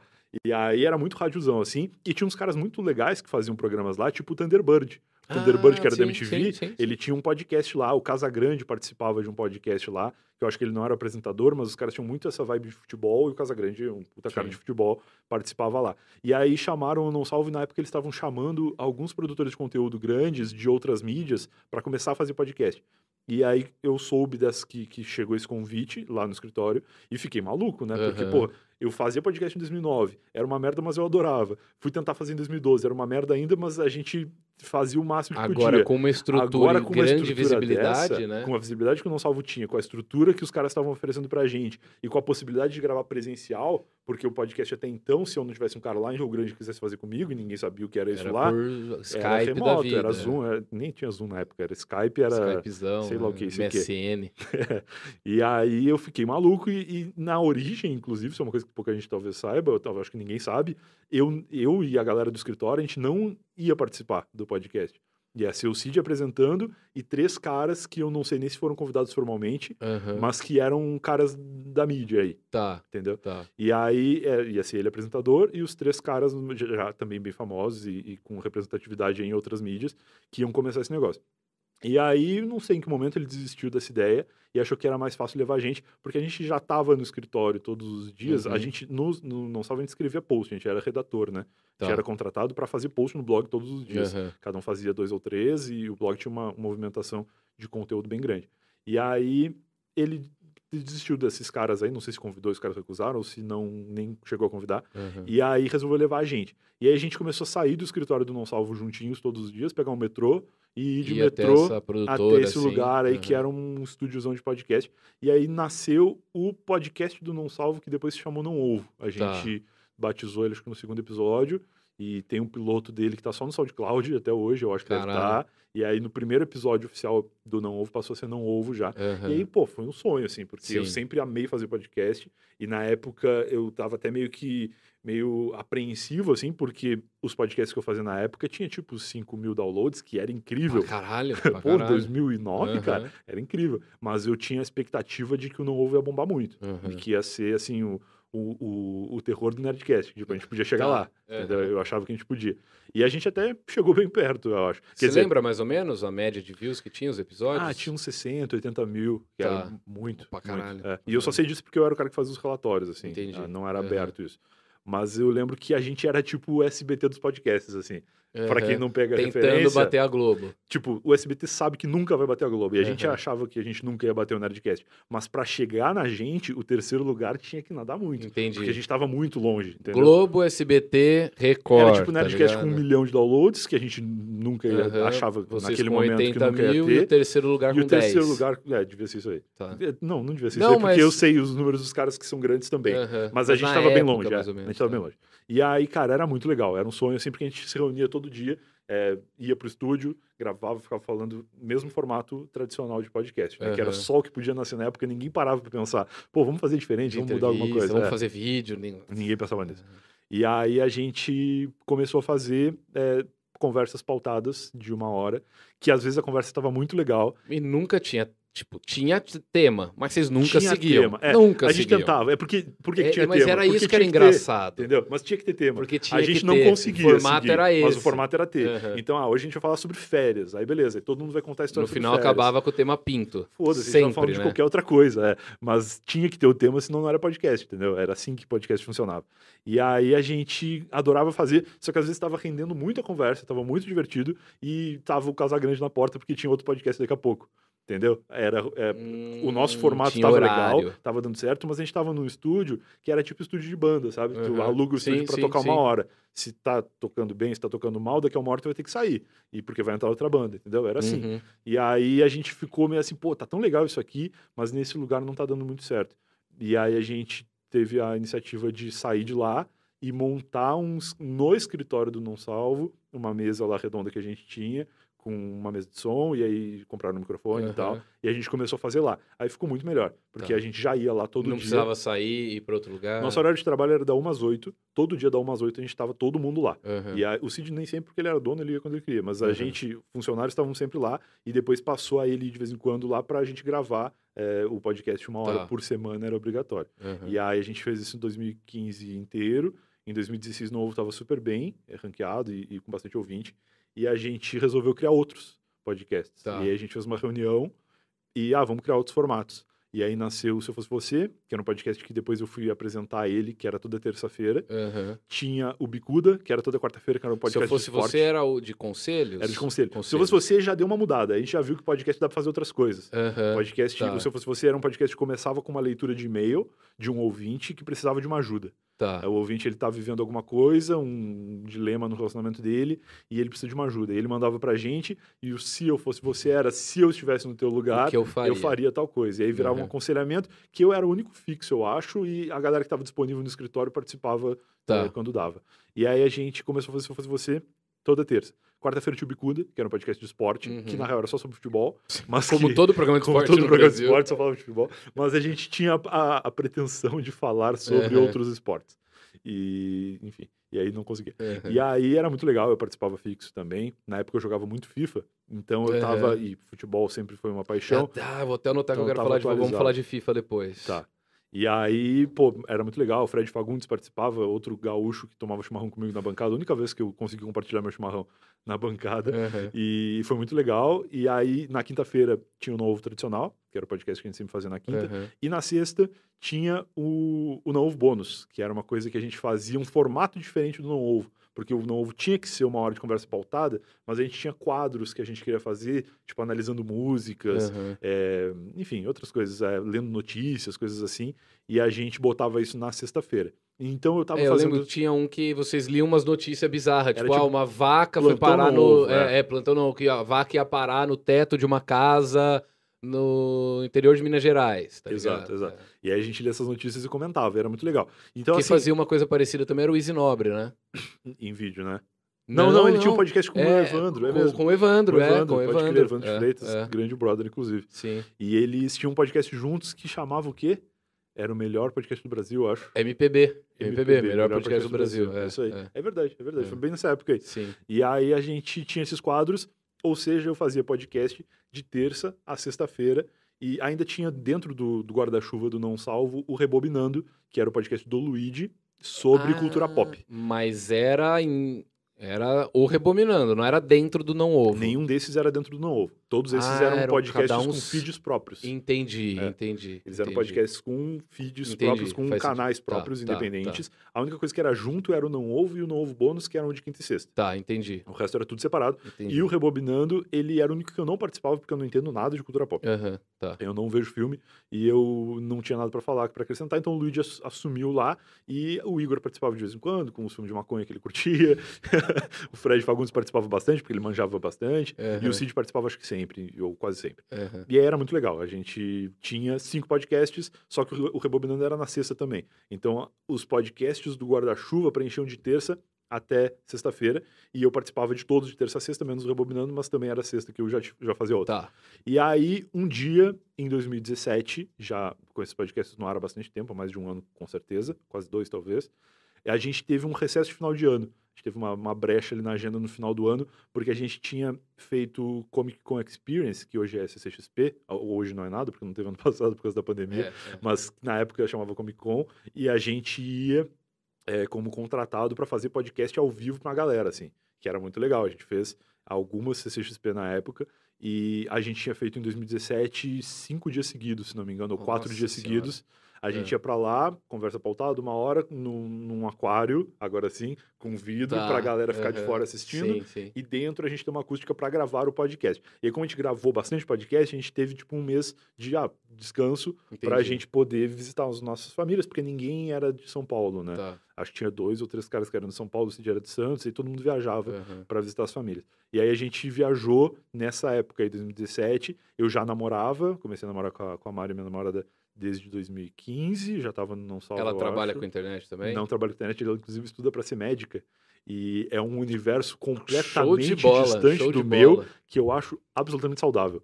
É Porque saudável se os dois mesmo. fossem na internet, eu acho que a gente não ia se aguentar. Você acha? Porque minhas duas ex não eram de. Se bem que a minha primeira ela ex-namorada eu não trampava com ela internet. A minha última namorada, cara, é que eu ainda tava no começo, eu não ganhava dinheiro. Tá. Então eu era um vagabundo É pra difícil tu ela. convencer alguém que internet é trabalho se não ganha dinheiro. A É. minha mãe e meu pai só acreditaram quando eu vim morar em São Paulo. Mesma coisa eu. Mesma coisa Enquanto eu. eu, eu saí da empresa de carteira assinada pra ficar em casa fazendo Eu post era pra um blog. Vagabundo até 2019. pra Claro, todo mundo, claro, tá ligado? claro. Não, meus pais até entenderam, respeitaram, mas não botavam muita fé e Uhum. deviam achar que eu tava louco, porque quem que larga um empreso, um- uma emprega, uma empresa, um emprego, falei um empreso, Aham, bom. quem que larga né? uma empresa legal, com um emprego bom, é, de seis anos de carteira assinada e saindo por conta própria, não é tu Aham, ser sim, demitido sim. e receber um seguro-desemprego, não, era estou saindo porque eu quero sair dessa Aham. empresa. E aí eu, eu fiz isso aí, foi meio loucura, mas depois quando começou a dar dinheiro, todo mundo acreditou.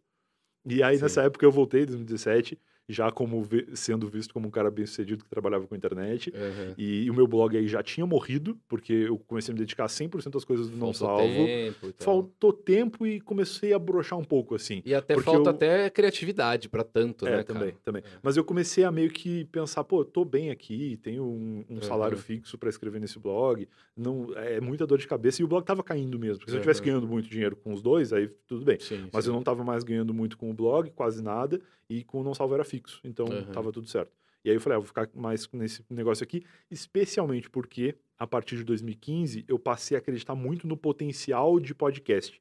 Porque o Não Ovo foi bastante o, o que o, o Flow é hoje, eu acho. Sim, Que era um por- uma porta de entrada para pessoas conhecerem podcast. Porque o Nerdcast, por mais que tivesse no ar há muito tempo, Eu nunca ouvi o Nerdcast, por ele exemplo. tinha uma audiência consolidada, Mas era muito nichada. Talvez bem nichada. Depois acho que passou a ser menos. porque É, eles mas começaram a fazer temas muita mais coisa de nerd e É. eu não não Não, não por mais que não tanto, né? fosse, o nome é Nerdcast. É, pra tu já- acreditar que não é, é, já pra tu acreditar que não é muito Pra você ter ideia, eu comecei a consumir podcast com o Ivan Mizanzuki, Sim, com sim. o Anticast, Sim. que um amigo meu indicou. E aí conheci o Não Ovo já na sequência. Então os dois que eu acompanhava era o do Ivan e o Não É, Ovo. o Não Aí Ovo eu acho que ele- eu comecei a conhecer Ele foi um outros. pouco mais convidativo, porque apesar de ser um mesmo formato do Nerdcast, não tinha chatice de leitura de e-mail do começo, porque a gente não gostava. Era a risada do começo ao fim. Era tá zoeira ligado? do começo ao Era- fim, é. Exatamente. E aí a gente meio que trouxe uma galera diferente, até porque o Não Salvo era gigante, um, um- um público de blog que não conhecia podcast. E a gente começou a, a ser meio que essa, essa porta de entrada para uma galera. Uhum. E aí. Por que, que eu falei isso? Não lembro mais o que eu tava falando. Porque aí você estava falando que. Ah, que eu acreditava no potencial. Por causa Isso, disso. eu isso, via muita isso. gente entrando, e aí logo outros podcasts começaram a surgir, porque quando o Novo nasceu em 2015, ainda eram poucos. Sim, sim. Nerdcast ainda era o, o grande lance, e tinham outros, assim, tinham outros, outros blogs que tinham e tal, mas tudo muito pequeno.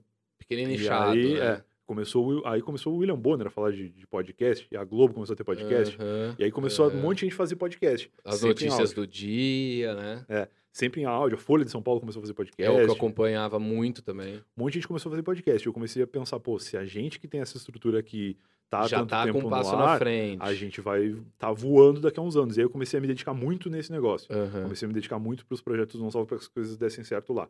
E aí, em 2017, nessa viagem que eu fiz para o Sul, eu e a minha namorada trocando ideia daqui até lá, e conversando lá, conversei com família, conversei com um monte de gente. Eu queria fazer um novo podcast em 2018, que era o ano que viria. A gente tinha viajado no final de 2017 Aham. para em Era 2018. seu plano pro próximo ano. A- o meu plano era fazer a piada que eu faço podcast todo dia. Que era dizer, de segunda a sexta eu faço podcast. Cada dia era um. É, seria o meu podcast pro- projeto pessoal Sim. na segunda, e aí E os, os outros? os outros do Não Aham. Salvo nos outros dias da semana. E aí eu queria voltar com esse povo, começar um projeto novo e tal. E aí eu comecei a observar o que era feito já no Não Salvo, os acertos que a gente tinha tido. E eu percebia que, apesar de toda a conversa do Não Ovo ser pautada, o que era mais legal e era mais comentado pelos ouvintes eram as histórias que a gente trazia naquele, naquela pauta. Então vai ser história de viagem. Cada um vai contar uma história de viagem e o que a galera vai comentar depois vai ser sobre as histórias que a gente contou sobre viagem. Aham. Ou vamos começar, sei lá, vamos conversar sobre cachaça.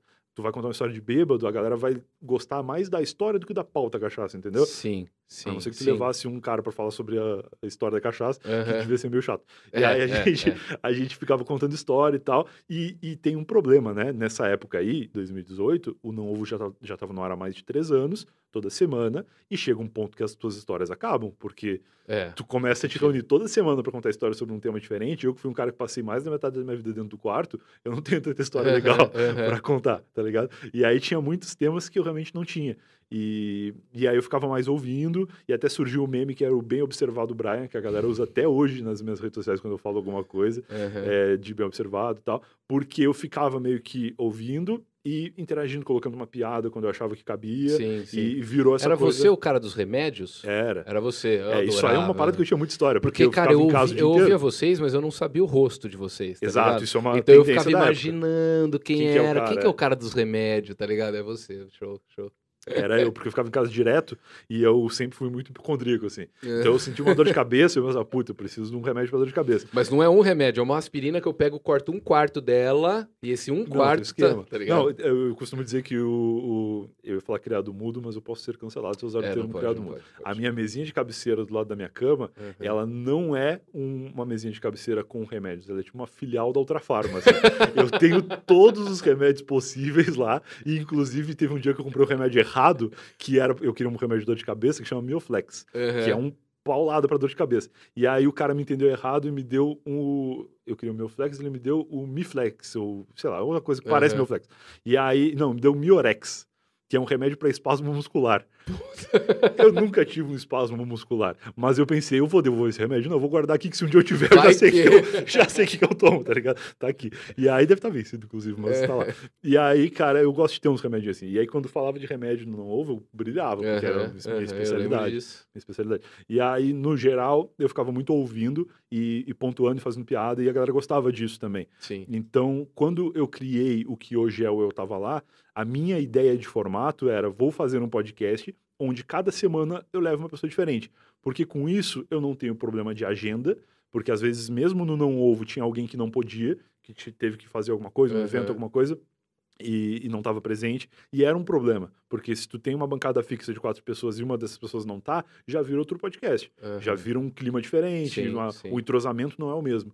E eu não queria ter esse problema com o meu podcast, porque eu queria que ele fosse gravado remoto, igual era lá na origem, Até pra você poder fazer gaveta. para poder pra- gravar com qualquer pessoa. Sim, sim, O Não Ovo nunca recebeu convidado, nem era porque a gente não queria. Era porque a gente não conseguia encaixar nos horários que a gente estava lá para gravar alguém que viesse, que, que fosse de São se Paulo, que aí, se dispusesse né? aí. E a gente trabalhava lá de uma a oito todo dia. Às vezes gravava no ovo a uma, às vezes gravava no ovo às oito e meia, às nove, porque a gente precisava ficar um pouquinho mais para gravar. Uhum. A gente tinha o nosso, nosso horário móvel ali para gravação e levar convidado era difícil. A gente gravou poucos com convidados. Uhum. E aí a gente tinha esse, esse problema assim, e eu queria gravar sempre com gente diferente, e eu queria poder gravar com um cara que tá no Acre. Sim, E hoje, hoje, no caso em 2018, a gente já tinha tecnologia para isso sim. porque diferente de lá no sul com internet de escada, eu já tinha uma internet boa, Uhum. a maioria dos convidados já tinha internet boa, e o principal, microfone. Porque hoje em dia o teu celular na tua orelha ou um fone de ouvido é 10 mil vezes melhor, Melhor do que, que o melhor Moto G. microfone do que o melhor microfone lá em 2008, Sim, sim. entendeu? Em 2009, né? E aí era, era terrível de gravar naquela época e, e já em 2018 eu achava muito melhor, muito mais fácil. Uhum. E aí eu falei, não, vai ser gravado sempre remoto, vai ser gravado eh, sempre na minha casa, para não ocupar o espaço do escritório, porque eu sempre respeitei muito o espaço de trabalho, o espaço de... Não queria levar projeto pessoal para fazer no trabalho, entendeu? E aí, a- aí eu, eu queria que fosse... Eu fui desenhando o formato antes do nome. E aí eu pensei, como vai ser sempre um convidado diferente, eu vou dizer pro convidado contar uma história da vida dele, e por mais que ele conte uma história do mesmo tema do cara da semana passada, é outra pessoa com outra vivência, e a história vai ser diferente. Sim. Então eu encontrei uma forma de fazer ser infinito o que a gente tentava fazer no Não Ovo, e, e barrava ali em algumas E é uma, limitações. é uma collab por episódio também, né? E é uma collab por episódio. Que é muito o que ajudou os podcasts que bombaram hoje em dia com vídeo. Sim, sim. né? Porque muitos dos meus primeiros convidados eram podcasters, inclusive. Aham. O meu primeiro convidado foi o Maurício Meirelles. Que da hora. Porque eu pensei o seguinte: quando eu cheguei à ideia de eu quero que seja uma história, eu lembrei de uma história que o Maurício me contou num bar uma vez, que era da viagem que ele tinha feito para Tailândia, ele tinha recém voltado da Tailândia. E ele contou a história, a história era muito engraçada. E aí, quando eu pensei, eu pensei, eu quero que seja histórias tipo essa que o Maurício contou. Aham, e aí eu aham. mandei mensagem para ele e falei, cara, eu vou começar a gravar um podcast, queria que o primeiro convidado fosse tu e queria que tu contasse aquela história da Tailândia. Aham. E aí ele topou, a gente gravou remoto, assim, uma puta gambiarra na época pra gravar, porque eu não tinha equipamento nenhum, nem tinha grana pra comprar.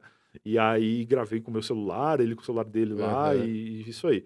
E aí rolou. E aí o primeiro episódio do Eu Tava Lá teve 10 mil downloads, que foi uma coisa que eu não esperava. Caralho. Apesar de o novo ser grande e eu ter um público bem fiel até daquele primeiro podcast, Uhum. que é muito engraçado hoje em A dia. galera tá, tá com você até hoje. Hoje em dia, hoje em dia, no caso pré-pandemia, quando eu ia em eventos, vinha muita gente conversar comigo de, pô, te ouço desde a época do Noobcast, te conheço desde aquela Aham. época. Cara, isso faz Isso é mais legal. de 10 anos. Aham. A galera cresceu assim e um- uma boa parte dessa história eu não estava fazendo podcast. Sim. Eu voltei de fato em 2015.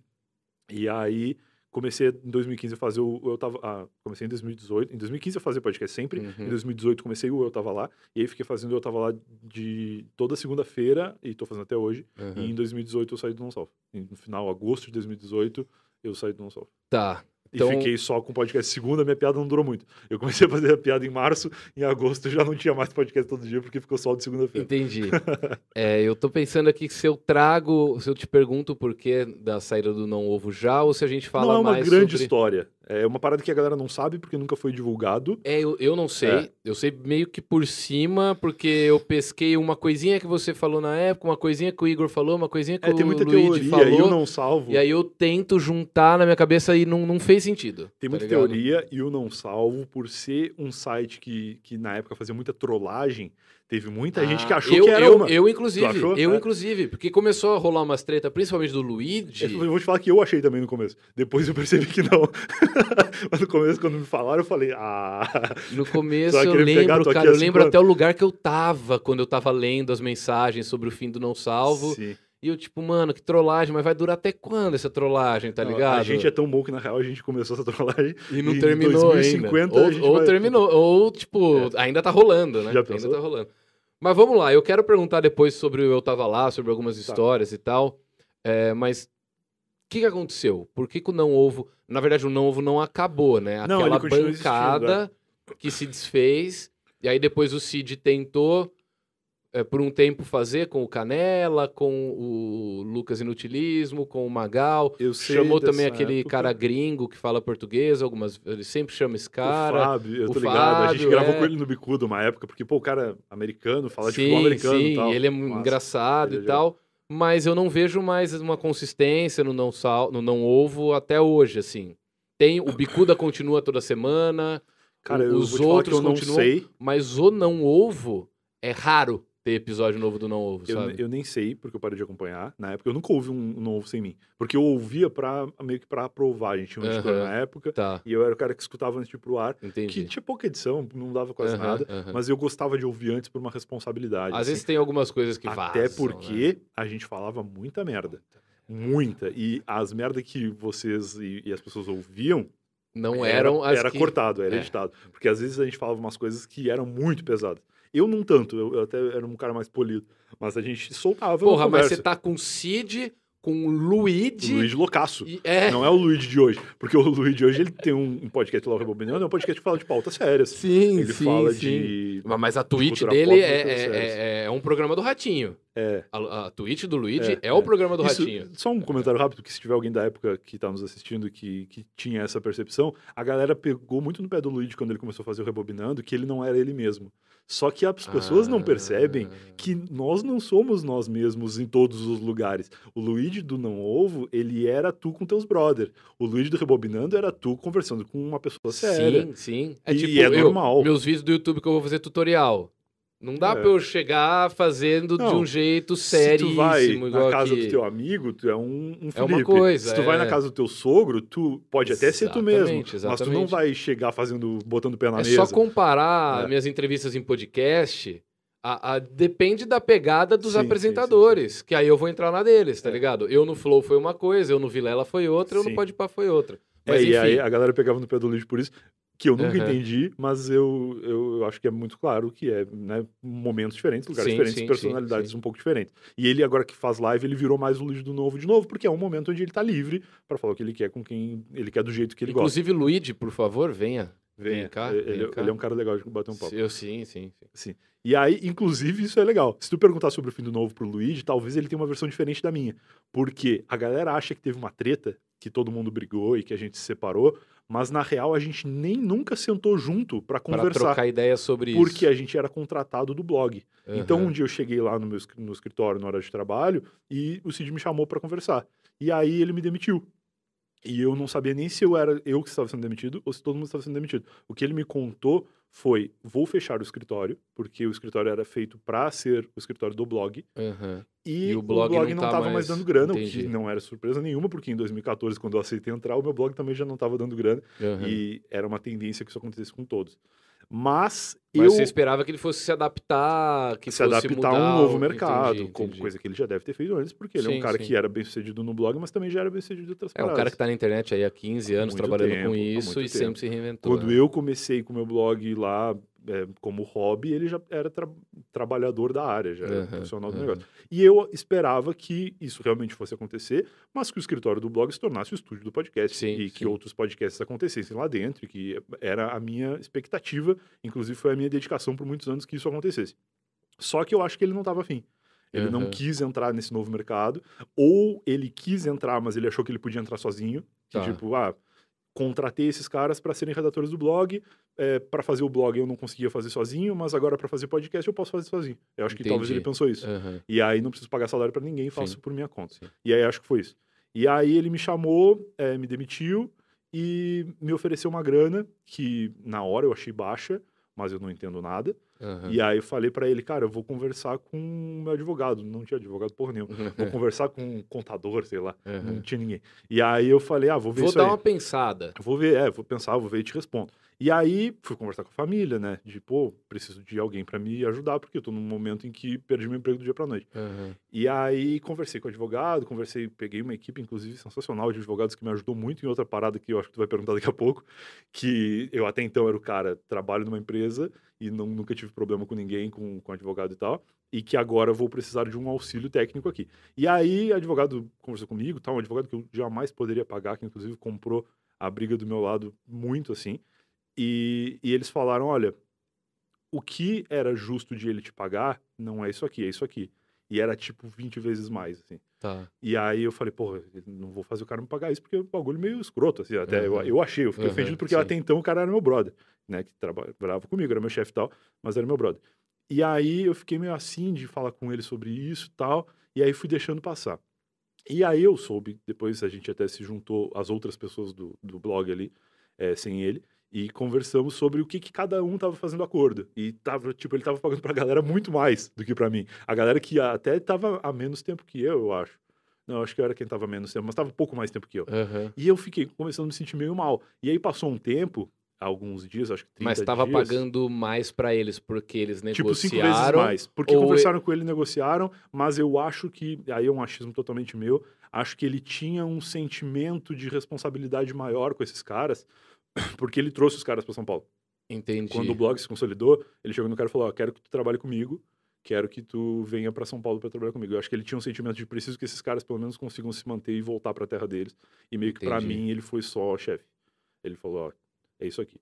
E aí eu achei injusto, e aí com- tentei conversar para chegar num valor próximo. Querendo ou não, às vezes as pessoas podem estar assistindo e falando, ah, ele quer um dinheiro, foi mandado embora. Não tem... tem. Não, Tá ligado? não só Você tinha, tem- não só você tinha o que- acordo, que ter, mas né? tinha o fato de que a gente nunca tinha tido férias, que a gente não tinha intervalo, que era uma parada meio que a gente fazia porque a gente era fã, a gente fazia por amor ao negócio. Só que na hora que o cara te manda embora do dia pra noite, tu fica meio assim, pô, te tratei tão bem, e ele me tratava bem também Sim, ao sim, longo do sim. negócio, mas ali foi meio escroto. E aí qual que é o ponto que eu fiquei mais puto? Que passou um tempo, acho que uns 30 dias, E eu recebi um e-mail que dizia assim: Brian, notei que tu nunca mais veio no escritório. Por que, que tu nunca mais veio trabalhar e tal? E eu falei, ué, eu fui demitido, porra, como é que eu vou voltar para trabalhar? E tinha até uns stories que ó, meus advogados maravilhosos tinham salvo, inclusive, que era ele e o pai dele vendendo os- as coisas do escritório. Tipo, o escritório não existia mais, como é que eu ia voltar Aham, para trabalhar? aham. E aí eu mandei pra minha advogada e ela falou: olha, ele tá falando isso que é pra caso tu entre na justiça, ele alegar que tu abandonou o trabalho e não te pagar nada. E eu fiquei, cara, por que que estão fazendo isso? E aí eu falei, porra, se vão me tratar que nem funcionário, eu vou tratar a empresa que nem. Aí você lembrou daquele primeiro valor do, do advogado, né? Na hora. Claro, claro. Mas aí o que que eu queria? Eu queria só que fosse justo e que me pagassem Sim, o que estavam pagando pros sim, outros. Sim, Não precisa me pagar o valor que o, que o advogado fez a conta. Que eu ainda acho que era, que era muito. É, devia ser justo, mas eu acho que era muito. Mas eu queria que me pagassem o que pagaram para todo mundo. Eu queria que fosse uma média justa de acordo com o tempo que eu trabalhei. Aham. E aí esse acordo não aconteceu e eu tive que ir para a justiça e na justiça aconteceu. Então nunca houve uma briga dos integrantes. Houve um desentendimento meu com o Cid porque ele não quis me pagar o que ele pagou para os outros. E no fim o acordo que a gente fez foi exatamente o que ele pagou para todo mundo e nunca precisava ter chegado nesse ponto Entendi. se a gente tivesse se entendido, Entendi. entendeu? Então assim, me dou super bem com o Igor. O Igor e o Luiz já participaram, onde eu tava lá. Me dou bem com o resto da galera, mas com ele eu não falo porque não tem clima, né? Porque Não, eu entendo. E, e você fica pensando, tipo, pô, não precisava ter chego até isso. nunca, cara, Você- quem que se- quer entrar na justiça para fazer um bagulho? Não, e, e com um no brother Brasil, ainda. no Brasil, No que Brasil. leva um ano, entendeu? Exato. Então, tipo, eu recebi a grana que era justa eu ter recebido, considerando justo o que todo mundo recebeu, mas eu recebi depois que a galera já devia ter Sim, até sim. gastado esse dinheiro, tá ligado? E, e E, seria eu muito fiquei mais um legal. Já, eu já até quero falar sobre isso, mas seria muito mais legal se tivesse sido igual com todo mundo, porque hoje, muito provavelmente, Eu, é, Eu o- não- vocês. eu Estariam de julgo, boa, eu tá não ligado? julgo a decisão que ele tomou, tipo, o lance de não ter vontade de investir em podcast, Aham. ou de ter mantido a gente pra fazer outra coisa, porque isso é decisão comercial, cada um Sim, decide sim, sim. como quer fazer. Mas eu acho muito triste, eu tenho uma mágoa de- da, da maneira como ele fez. Aham. Eu acho que o certo seria reunir todo mundo e dizer, ó, tenho dívidas com vocês, vamos conversar individualmente quanto é cada um, mas o projeto vai acabar assim e tal, e a gente nunca teve essa conversa. Inclusive, eu achei que era sacanagem no começo, depois eu achei que era só eu que tava saindo, e depois, conversando com as pessoas, eu entendi que era uma parada séria, Entendi. que o escritório precisava ser fechado, talvez por questão financeira, de o blog não mantém o escritório do blog, mas eu não entendo que o blog não pudesse ter virado um cenário de podcast Aham. coisa que eu acho que teria dado muito certo, mas se ele não queria, aí é decisão dele também. Entendi. E todos nós estamos melhores, isso é uma coisa que dá pra dizer hoje. Eu, eu, era, o- Puta, eu isso era o Isso que eu piorzinho. Eu era o piorzinho do novo, a galera muito talentosa que fazia parte lá. Aham. E a gente saiu e todo mundo se consolidou bem nos seus projetos. É, o Luigi acho que tá voltando pra Salto do Tararé, mas por vontade própria. O Igor voltou lá pra, pra Palhoça. Ele até foi pra Portugal uma época, morou lá e tal. Aham. Voltou pra Palhoça, mas também por vontade própria. E eu, que já Por que morava será em que ele São foi a Paulo... Portugal, né? Portugal e Palhoça, são dois lugares totalmente lega legalize. Palhoça ali, ó, Florianópolis é, Aham. né? E aí o Igor foi para esses lugares todos aí, mas também super bem lá com o TH Show. Então assim, a gente tá muito melhor hoje, é, Uhum. inclusive financeiramente, todo mundo, eu acredito. Mas é, foi uma- um desgaste que acho que não precisava ter tido, assim. Acho que todo mundo podia estar mais E vocês nunca Mas, mais tiveram brother. contato? Você e o Cid? Não, nunca mais. mais. Graças a Deus, tive contato com ele na, na mesa com a juíza olhando e falando: tu vai aceitar esse acordo mesmo? Eu Porque conhe- era tipo muito menos, cara, muito. A Aham. juíza, a juíza falou isso, assim, tu vai aceitar mesmo? Eu falei: não, tudo bem. Tipo, é, é justo dentro do, Aham. do que todo mundo aceitou. Eu não quero ser o cara que Entendi, tira vantagem. entendi. Só quero. Só queria o justo. E aí ela falou, beleza. E aí todo mundo assinou lá e eu nunca mais encontrei com ele. E não pretendo, sinceramente, porque, cara, poucas vezes na vida tentaram me fuder. E, e se tentarem de novo, eu agora tô mais preparado para isso. Mas fica triste, né? Dá- Sim, Dá uma sim. chateada. É, Eu conheci o Cid uma vez, porque a, a, a namorada dele é de Jaú. Eu sou de Jaú, tá ligado? O pode Jaú, interior de São Paulo. Tu nasci conhece lá. o Rodrigo? Rodrigo? Rodrigo é um cara que faz live de, de, de FIFA na Twitch. E eu esses dias participei do podcast dele que chama Papo de Fifeiro, que tá anotado aí, inclusive também, que, que eu falei pra ele que, tipo, em 2020 fiz vários cursos, tal, fiz um curso de mágica do Felipe Barbieri. Ele falou Felipe Barbieri, e aí ele falou que ele acha que te conheceu quando tu era criança. Pode ser. Pode ser, se ele for de Jaú. Pode ser, sim. Eu não sei se ele é de Jaú, porque Eu eu, não sei lembrava o nome da tua cidade. Tem um cara de Jaú, que mil desculpas, eu esqueci o nome dele no chat, alguém pode lembrar aí, que ele é campeão mundial, mas ele é de pés, que é o Gui Fera. Eu conheço esse cara O porque eu jogo Guifera. PES hoje. Você joga pés hoje? Jogo. Então, o Gui Fera é de Jaú.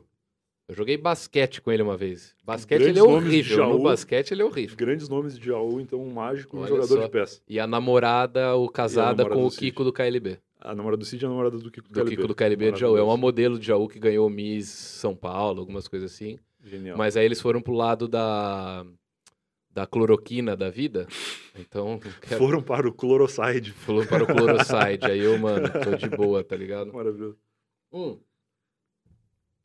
Falando em cloroside, eu lembrei do meu baralho aqui da, do Star Wars. Genial. E quero que você, hoje, o episódio de Não hoje, teve mágica, né? A gente tá aqui há 45 minutos. sei lá, quem uma vai hora. fazer a mágica no episódio de hoje não vou ser eu. Mentira, eu vou fazer a da guilhotina com você porque você me pediu. Tá bom, putz. Mas não sei quem, quem impede Cara, pra sabe um participar negócio? da mágica da, da Eu guilhotina. sou, sou fã de mágica, já vi todos os vídeos do teu canal, eu acho, fiz teu curso e tal.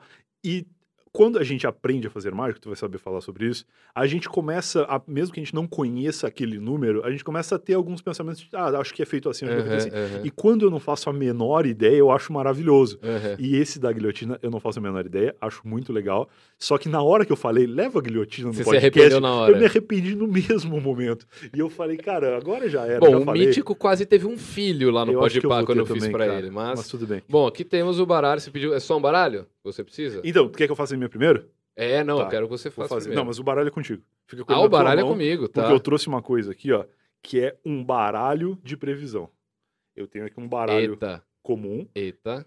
Algo está acontecendo. Ah, pediram pra eu arredar as coisas aqui porque eu sou um idiota e só faço podcast em áudio e aí não tenho noção de que as coisas ficam na frente. Se eu botar aqui, incomoda? Aqui não? Tá tranquilo? Então tá. O, o álcool gel aqui é muito importante. E o meu celular. Ó, se a gente. O que eu ia falar? Aqui, esse aqui é meu baralho de previsão. Esse baralho eu trouxe de casa. Tá. Ele tá aqui um baralho comum. E eu tenho dentro dele uma previsão Tá. tá? Isso vai acontecer o seguinte: tu vai pegar o teu baralho, eu não vou tocar nele, e embaralha ele, por favor. Não sei se ele já tá embaralhado, mas embaralha Tá, ele à vontade. Esse baralho do Star Wars ele é mais rígido que os outros, é meio difícil. de Embaralha de novo só porque foi bonito. Pra galera ver. Ó, pronto. um mágico Oh, embaralhando Isso é aqui muito você diferente. aprende no meu curso em mágicaprofissional.com.br. E agora tu distribui de uma maneira como tu faria pra um espectador teu escolher uma carta, mas tu mesmo escolhe uma carta. Like this. Isso. Eu escolho uma carta? Tu vai escolher uma carta e a carta que tu escolher, este baralho de previsão vai prever onde ela tá aqui dentro. Meu Deus. Essa é a mágica. Só pego, viro ela pra cima? Pega ela, vê qual é, mostra- pode Você mostrar pode pra todo ver? mundo. Pode mostrar pra todo mundo. Ó, a tua carta é um 9 de copas. Nove de copas. Isso é uma dificuldade que eu tenho, que eu comecei a fazer o teu curso lá, aprendi várias mágicas, mas quando eu tô no modo mágico, que eu tenho um texto pra falar e tal, eu não consigo falar o nome de, de naipe. Trava? Eu fico bugado. Fala coraçãozinho. É, não, não, eu, tipo, é, pode ser. Então é o seguinte, a gente vai tirar daqui o meu baralho de previsão e a localização do 9 de coraçãozinho vai ser dita por ele. Entendeu? Tá. Ó, por exemplo, aqui. Tu vai ver aqui, ó. Eita. Tem Tá- uma tá informação aqui contrário, dentro. Tá ao contrário? Mostra pra câmera aí. Deixa eu ler primeiro aí eu mostro. Multiplique o valor da carta por 2. Ou seja, o baralho, se tá dando pra, tá dando o pra ver. aí. baralho de previsão no seu, na sua caixinha de previsão, dá pra ver? Eu tenho que levantar isso aqui. Ele está dizendo que se multiplicar 9 por 2, a gente vai chegar na localização do 9 de copas. Não é qualquer 9, é o 9 de copas neste baralho. Ou seja, que isso é possível? 18. 18. Então a gente vai passar 18 cartas. Ah, Uma, duas, três, quatro, cinco, seis, sete, oito, nove, nove. 10, 11, 12, 13, 14, 15, 16, 17 e a 18ª carta. Ah, vai tomar no cu! Foi meio corajoso isso que eu fiz, né? Meio penteller, assim, o cara que vai fazer uma, Não, uma mas eu mágica não. pra um Eu, outro eu, eu, eu achei que você ia fazer o baralho invisível. Qual que é o baralho invisível? Aquele que a carta que a pessoa pensa tá virada ao E eu contrário. vou brilhar embaralhando depois aqui, ó. Ó, Certinho, pre... ó, não- isso, hein? pô, Bom aluno. Eu não sei fazer essa mágica. Não sabe? Te ensino depois, então. Tu tem crédito comigo. Essa mágica não é do curso, inclusive. Se tu quiser ensinar ela no teu canal depois, eu posso te passar. Tu tem Tá. alguma ideia de como é que eu fiz? tu Tenho me conta depois. Tem um pouco, Tá bom. mas eu não quero falar agora. Depois eu te falo Tá em bom. off. Ok. Então é isso. Caralho, muito Fiz um foda, número aqui, mano. viu? Muito foda. E foi legal ter feito primeiro, porque agora só melhora, né? Tipo, Não sei, não sei, não sei. ou, ou, é, te coloca uma Pode- pressão de, pô, se o cara que não é mágico ficar, fez uma mágica. pode ficar sangrento o negócio, né, cara? Cara, nem me fala. Eu posso fazer um anúncio antes da gente fazer a mágica da, da guilhotina? Claro. Que se der errado, eu vou sortear o meu relógio no Você não vai Instagram. precisar usar. Porque eu não vou precisar mais. Então, beleza, galera. segue ó, no Instagram quem aí que tá vai ter um sorteio aí, ó, relógio. meta de like. Se tiver... Quantos likes tá agora na, na live? Você consegue ver aí, Will? 450? 250? 425. Nossa, Errou todos. os- 425 likes nessa live. Aí eu vou sortear meu relógio porque não vai funcionar, né? Porque se, Se chegar cortar em aqui, ele vai cair. pela frente. 430, eu erro. Combinado aí, pessoal? 430 likes, eu erro a mágica e sorteio o relógio dele. Cara, tu tem uma possibilidade aí, que tu, tu até falou isso no Twitter, que é de trazer todos os podcasters do Brasil aqui e deixar eles impossibilitados de trabalhar. E aí só fico eu. Ou, ou de fazer podcast com uma mão só, né? Tem essa possibilidade. É, que o podcast o cara precisa da. Começa Eu a fazer com a língua. Fala Não, pro cara vou- meter a língua ali no Pode buraco. ser, ou então a guilhotina de cabeça. Tem Que essa? aí eu já mato na raiz. Entendi. Já eu já participei dessa uma vez. Sério? Com os saudosos Atila e Rose. Lembra do Atila e Rose? O Atila era um gordão que parecia o Gilberto Barros. Tá. E a Rose era uma loirinha magrinha que parecia a, a, a, a esposa do Popeye, a Olivia Palito, Sei, só sei, que sei. loirinha, assim, toda. E, e ela cabia nas caixas que Cabia. o Atila não cabia, entendeu? Maravilhoso. Então era uma dúvida. Essa era a desculpa do Atila, era comer Big Mac todas as noites, que era pra não precisar entrar nas caixas. Exatamente, Genial. exatamente. Deixa eu pegar a guilhotina aqui. Peguei. Eu não sei nem se eu preparei ela, então pera só um minuto. Tá bom, fica à vontade, cara. Mas vê direitinho aí pra garantir que não vai dar problema. E, e tenta fazer meio rápido também pra meta de likes não ser batida. Já bateu aí a meta de like? Vamos com calma aí, que essa coisa, É né? que assim, é, eu, eu vou falar no microfone. Ai. Enquanto ele tá falando fora do microfone, eu vou contar o seguinte: que eu pedi pra ele fazer essa mágica, e aí ele topou e tal, falou, ah, legal, vou fazer. E aí a mágica ela precisa de cenoura, né? Pra, pra botar ali no outro buraco. E aí hoje à tarde o Felipe me chamou no, no- WhatsApp e falou assim: tem uma cenoura na tua casa? Aí eu, eu não tinha, eu fui comprar a cenoura e eu fui meio triste, assim, porque eu fui pensando, cara, se essa cenoura tá soubesse. isso. Não, não, se essa cenoura soubesse o destino que ela vai ter, porque sempre que alguém vai É comprar uma verdade. cenoura, a pessoa vai com outra intenção, vou fazer uma É sopa, sei lá. Essa cenoura está sendo comprada para ser guilhotinada, Ó, que é uma coisa e meio o que eu pesada. gosto de fazer é desmontar a guilhotina. Aqui tá com marca de Super Bonder, porque Normal. o Vilela quebrou a minha guilhotina. Ah, legal. Então eu não só vou participar do Então. número, como vou participar do número remendado. É, porque a outra era pra eu ter trazido a outra. É. E por isso que eu demorei ali, porque eu trouxe a guilhotina errada. Mas vai dar tudo certo, vai dar, ta- vai dar ta- Errada no contexto em que o. Eu tô travando aqui na hora de falar, mas não é porque eu tô nervoso, não, de errar, é porque. Não, imagina, imagina eu. Cara, é isso que eu sou indignado com esse número, que é o fato de tu dar na mão da pessoa para ela ver que é tudo de E, ó, verdade. Já, ó, os, os pedacinhos de cenoura, tem até um pinguinho de sangue aqui, que foi que eu fiz com a pata no meu gato. Zoeira, Deus, pelo cara, amor de Deus, Deus, eu nunca encostaria no meu gato. Cara, isso aqui é totalmente inteiro. A minha esperança agora era que na hora que eu pegasse, eu visse que aqui no meio tem um bagulho que abre, entendeu? E eu ia falar, não, isso aqui separa e não, passa. não, não, não, É totalmente real. Não, não, não, não, não, não, não. Cara, Vamos, eu quero montar ela aqui, ó. Monta, eu quero que a favor. galera. Eu, eu- essa aqui eu vou pôr por último, Tá bom. Porque eu quero que a galera veja a lâmina descendo. Que ideia idiota. que não cara. teria, não teria graça eu fazer sem a lâmina. Entendi. Se der errado, Ó. tu, tu- Bom, se Ó. que. É. Ó. Tá? Tá. Cadê? A cenoura tá aí? Eu te dei, eu acho. Ou tá por aqui, tá numa sacola branca. Tá aqui comigo. Tá aí contigo. Cara, que coisa absurda. cara. Escolhe uma. Duas. Escolhe duas. Que coisa absurda. Ó, acabou Se der comprado. errado, vai ser muito bom, assim, porque tu vai poder fazer um post comigo pedindo para fazer a mágica no WhatsApp. E aí, na, na hora aí a de entrar na justiça. Ai, caralho. Na hora de entrar na justiça, ele que quis, velho. Mas eu que- cuidado com a justiça, que meus advogados são fera. É, é aqui, ó. Olha só, A vamos gente tem que falar colocar disso daqui a pouco, inclusive. Se eu tiver que falar disso sem o braço, vai ser muito triste, cara. Sobre. Sobre o, a vez que plagiaram, eu tava lá. Ah, sim, não, tá, E tá que aqui, meus tá aqui. advogados entraram em ação. Ah, foram os mesmos advogados. mesmos, maravilhosos. Contra quem? Contra Rede Globo. Rede Globo. A gente vai contar da vez que o Brian arrancou 7 bilhões de reais Isso, do- dos Marinha. Mas antes disso, deixa só eu Cara, isso é um mostrar. absurdo, cara. Tá cortando aqui, tá? Eu acabei de ver por trás, que é uma coisa que a galera não vê, e aconteceu exatamente o que eu não quero que aconteça com o meu braço. Coloca lá pra mim. um- Escolhe a menorzinha aqui, ó. Tá. Essa daqui.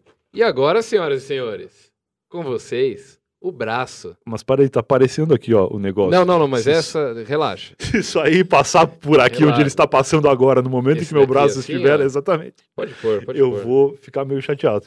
Quer encostar na lâmina? Não, eu tô vendo, Tá cara, eu tô aqui, porra, eu tô, exatamente. Cara, que idiota, porque foi eu que pedi, cara. Isso, coloca pra lá, porque aí o, o, a- o braço já cai com o Não relógio. quer pegar um, saquinho pra colocar aqui, pra minha mão ficar do outro lado? Que ela já cai dentro do saquinho, a gente embala. Não, não, não, não, vai tirar, não vai tirar. Só pra falar uma coisa aqui. A gente tá num momento de pandemia que eu vou ter vergonha de chegar no hospital. Porque o médico vai falar: Ah, então tu é o diferentão. Tá todo mundo aqui com coronavírus e tu vem com a mão na mão. Porque um mágico cortou a tua mão. Tá, a cenourinha tá aqui? A cenourinha tá aqui. Tá. A principal pergunta: você tá sentindo a lâmina? Completamente. Tá mesmo? Muito. Ah, tá. Ai, cara, que idiota que eu tive. Peraí, peraí, peraí. Não, você tá sentindo ou você tá Tô, brincando? Perfeitamente, não, eu tô sentindo. Eita, mano. Não era pra sentir? É porque eu tô com a guilhotina errada. Ai, cara, o sorteio do relógio vai ter que acontecer. Cara, eu senti a guilhotina passando pelo meu braço, cara. Isso tá, tá certo? Não Se sei. puxar, vai vir tudo? Se mexer o dedo, eu acho que tá funcionando ainda. Pode ser. Se eu puxar, vai vir tudo? Cara. Isso é impossível, cara. Tira o braço. Caraca. Suspende o sorteio do relógio. Põe, põe o Eu tô dedinho, aqui. só, só não vou descer. Só para... Cara, é inacreditável. Parabéns. Muito obrigado por ter poupado meu braço nesse momento. Muito bom. Primeira pessoa que quis Que quis. participar Ah, que bom. Da, da, da guilhotina. Cara, coitada da cenoura. Cara, Deixa eu voltar É. meu chimarrão pra cá. seguinte. Você conversa com muita gente lá no Eu Tava Lá, uma pessoa por Muito. semana. Eu Nunca tô... corri o risco de cortar o braço em nenhuma delas. Até porque é online, né? Então, É. faz todos, todos gravados online. Todos né? gravados remoto. Eu tenho pretensão de passar a gravar presencial, mas ainda Era isso que eu queria te aconteceu. perguntar. O, É. o, o Eu Tava Lá pode entrar nessa nova onda gourmet de podcast? Pode, claro que sim. Eu acho, inclusive, Só que, que deve. Lá Tá na frente na alguma frente coisa? da- ah, da perdão. Eu acho que, que vai entrar, sim. Eu acho que tem que entrar, cara. Porque mudou, né? Eu acho que a pandemia mudou a forma de consumir conteúdo de novo. A gente falou das Sim. antigas de blog, de- da forma como as pessoas consumiam conteúdo. E isso é normal que vá mudando.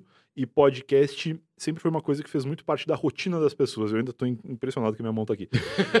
Faz parte da rotina das Você pessoas. podia trabalhar na família Adams, qualquer coisa, tá ligado? Ou a minha Ou- mão somente. Ou no governo Bolsonaro, você viu a mãozinha? Não. Sabe aquelas lives que o Bolsonaro faz Sei. toda, sei lá, que dia que é? Uhum. Aí tinha alguma coisa fora do lugar na mesa, assim, ao invés de alguém falar, ô Bolsonaro, arruma um bagulho ali, não, entra uma pessoa por baixo da mesa, só que só vem a mãozinha dela assim, arruma o bagulho e a mãozinha sai. Família Adams, a mãozinha vai Só que você não consegue nem ver o, o antebraço, você- só vê a mãozinha. Só a mãozinha. Então o bagulho fica, mano, Genial, genial. cena de filme de terror mesmo, assim, né? Com todos os protagonistas necessários. Exato. E aí o lance do, do podcast é que sempre fez muito parte da rotina das pessoas. E a gente, quando perdeu rotina de pandemia, teve que voltar a ficar em casa e tal, é, eu mesmo comecei a ouvir menos podcast, porque eu sempre ouvi podcast na academia, por exemplo. E eu tava num momento da vida que a porcaria do coronavírus, inclusive, me impediu de ser o Léo Stronda. Porque eu tava assim, ó, eu tava... Focadão. Cara, eu sempre fui ah, muito magro quando eu era criança, assim, jovem, adolescente. Quando comecei a trabalhar e ter o meu próprio dinheiro, eu comecei a comer tudo que eu sempre quis comer e não podia. Ainda mais em São Paulo, que o que você quiser comer, você come a hora Não, não, que você isso, quiser. isso ainda no Rio Grande do Sul. Engordei muito Ah, Rio Grande do Sul. tá, tá, Aí tá. emagreci no Rio Grande do Sul jogando futebol com os brother, que Aham. foi a forma de emagrecer que eu achei, mobilizando a galera e tal. Vim pra São Paulo, não tinha brothers o suficiente pra jogar futebol, e os que tinha moravam muito longe, porque São Paulo é gigante, e eu tava em Osasco. E aí aconteceu o fenômeno que foi, em São Paulo, muito mais variedade gastronômica, comecei a comer muito, engordei bastante, e agora na pandemia eu ganhei 12 quilos, Caralho. É, eu comecei a caralho. pandemia com 98, 99, tô com 112 agora, ganhei até uns 15 talvez. Mas qual que é o lance? Em 2019, eu tava. Eu comecei a gostar de academia. Eu comecei a ir pra academia bastante e ficava ouvindo podcast, ficava uma hora na esteira Aham, caminhando. aham. Coisa que eu nunca tinha feito e eu emagreci legal nessa época. E aí me mudei pra cá, eu tô aqui morando perto do lugar onde a gente tá gravando agora, e do lado da minha casa tem uma academia.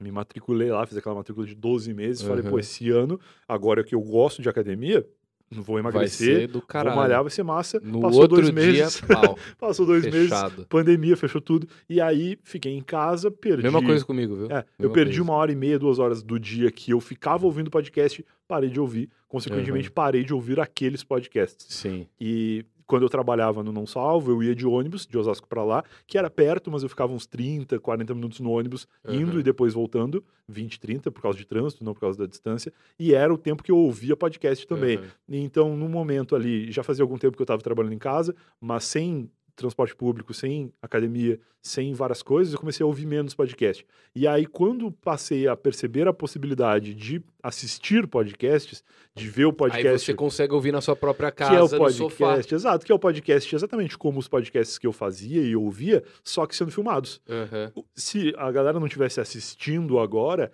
a gente estaria fazendo exatamente a mesma coisa. Eu estaria tomando meu chimarrão, que eu sempre tomo chimarrão desde Uhum. 2009, quando eu fazia podcast, sempre gravei tomando chimarrão, e a, e a gente já tá fazendo tudo exatamente da mesma maneira, só talvez a, a minha mão não teria sido uma atração tão grande, porque as pessoas só ouviram o barulho da guilhotina. inclusive, quem tá no, no- ouvindo a gente no Spotify, depois vai, Vai nos no cortes, YouTube, pelo é, menos, das mágicas. E aí eu, eu comecei a assistir podcasts e achar maravilhoso. Eu já tinha conhecido o Flow bem lá atrás, mais ou menos na época que o Eu Tava Lá começou, só que eu não entendi que o Flow era o que ele é, ou eu não sei se ele não era, talvez. Entendi. Mas eu assisti e tava o Monark e o Igor, e tinha dois convidados, que um deles era o Zanfa, inclusive, o grande brother do lado de Curitiba, que, que fez muito parte da minha carreira de blogs, assim, ele tinha vários Aham. blogs legais. E eles estavam falando sobre política, sobre alguma coisa de política e tal. Então você achou que era tipo uma CNN. Eu achei que era um podcast no formato tradicional de mesa redonda, de uma bancada fixa com Ah, integrantes, entendi, que entendi. incluía o Zanfa, falando sobre temas que naquele dia era política. Eu achei que era isso. E eu vi, e como eu não sou um cara que me interessa por política, quer dizer, me interesso na vida pessoal, não falo sobre isso porque Sim. não, não entendo, acho que não agrego no, no conteúdo, mas eu não me interesso tanto de ver gente que também não entende que era o que parecia naquele momento ali, falando Na época sobre. parecia, hoje a gente tem certeza. É, tá não, então, na época eu não sabia esse lado do Zanfa de falar sobre política. Não, não, não tô falando me nem dele, tô falando dos, dos do Monark e do, Igor. É. do. Eu não conhecia eles, conheci o Monark da época do Minecraft, até fiz é, alguns eventos, acho que Campus Party, ele tava lá e tal. E, mas lembrava dele por conta do, do canal antigo, não, não conhecia esse projeto novo. E aí achei interessante a ideia de filmar o podcast, achei que seria legal, mas em 2018 isso não fazia tanto sentido para mim ainda quanto durante a pandemia passou a fazer. E aí não acompanhei mais até que o Skylab foi lá. Que o Skylab é um cara que eu acho muito legal, né? O Skylab é foda. E aí eu falei, pô, quero, quero ouvir a conversa e tal. E aí, nem sei se eu ouvi todo, porque eu achei meio longo, mas eu achei muito interessante perceber que eram dois apresentadores e um convidado diferente sempre. E aí eu comecei a ficar de olho e depois comecei a até achar normal três horas de conversa. Aham, Porque eu tava aham. ali, né? Então, Eu ainda... prefiro muito mais largar um podcast rolando na minha Sim. TV do que largar na programação da Globo. Ah, mil vezes. que daqui a pouco vai aparecer Não o Globo, Shrek qualquer pela coisa. oitava vez, tá ligado? Qualquer coisa. É, Até porque a duração dos programas da TV não te prende por tanto tempo. E outra, o podcast você larga lá, você sabe que você tem entretenimento pra, pra, Muito tempo. por três, quatro Coisa horas. que tu não pode fazer com filme. E outra, você não. Uma coisa que o- o- a população hoje, o internauta, vamos falar assim, odeia é ter que escolher o que vai ver. Ah, não. É Eu odeio ansiedade. abrir a Netflix e escolher o que, que eu tenho Maurício que ver por Meirelles- uma hora e meia, tá Maurício ligado? Meirelles tem um texto que ele fala que ele não assiste nada na Netflix, ele assiste o O catálogo, catálogo da é o que eu falo. O que, que, Que tá em é- alta aqui hoje? Isso hein? aí, casal, isso. é, o terror. Porque o casal senta ali e, ah, o que, que vamos ver hoje? E aí quando Nossa, vê é faz é uma hora e meia que um nenhum dos dos dois decidiu motivos de eu nada. terminar com a minha. Não o maior. Foi a Netflix. Não, foi porque ela, ela foi alfabetizada metade em português, metade em espanhol, que a metade da família dela é argentina. Então ela não tem, ela foi alfabetizada mais em espanhol. Então o português dela não é dos melhores. Então para ela acompanhar um filme em inglês que ela não entende absolutamente, A que não entendia, a legenda tinha não, tinha que ser dublado. Ah, tinha que ser dublado. Eu não consigo assistir filme Meu dublado, pai viu filme dublado só. Eu não consigo. É. Só desenho, desenho tem que ser dublado. Desenho. É porque tá desenho sempre é dublado. É, A outro eu questão fui- é o idioma em que Eu ele fui foi assistir dublado. o Space Jam de novo e já tava no Netflix normal, já foi legendado ali. E aí eu, caralho, Estranho, mas né? essa não é a voz do Pernalonga, Pernalonga caralho. Eu, não, põe zoado. dublado aí, velho. É, é, Mas eu era uma também. briga que a gente tinha, porque ela sempre queria assistir a mesma coisa, How I Met Your Mother, e dublado. Entendi. E eu queria assistir outras fitas. E aí dava uma- umas treta não era treta, ah, esqueci isso, eu quero aquilo. Aham. Era meio que cada um ia pro seu canto, tá ligado? Meu pai curte muito filme dublado e, inclusive, quando eles vieram a São Paulo a primeira vez me visitar, eu queria levar eles no cinema. Porque cinema lá no interior era uma telinha muito menor do que um IMAX em São Paulo, que é um Uhum, troço inacreditável.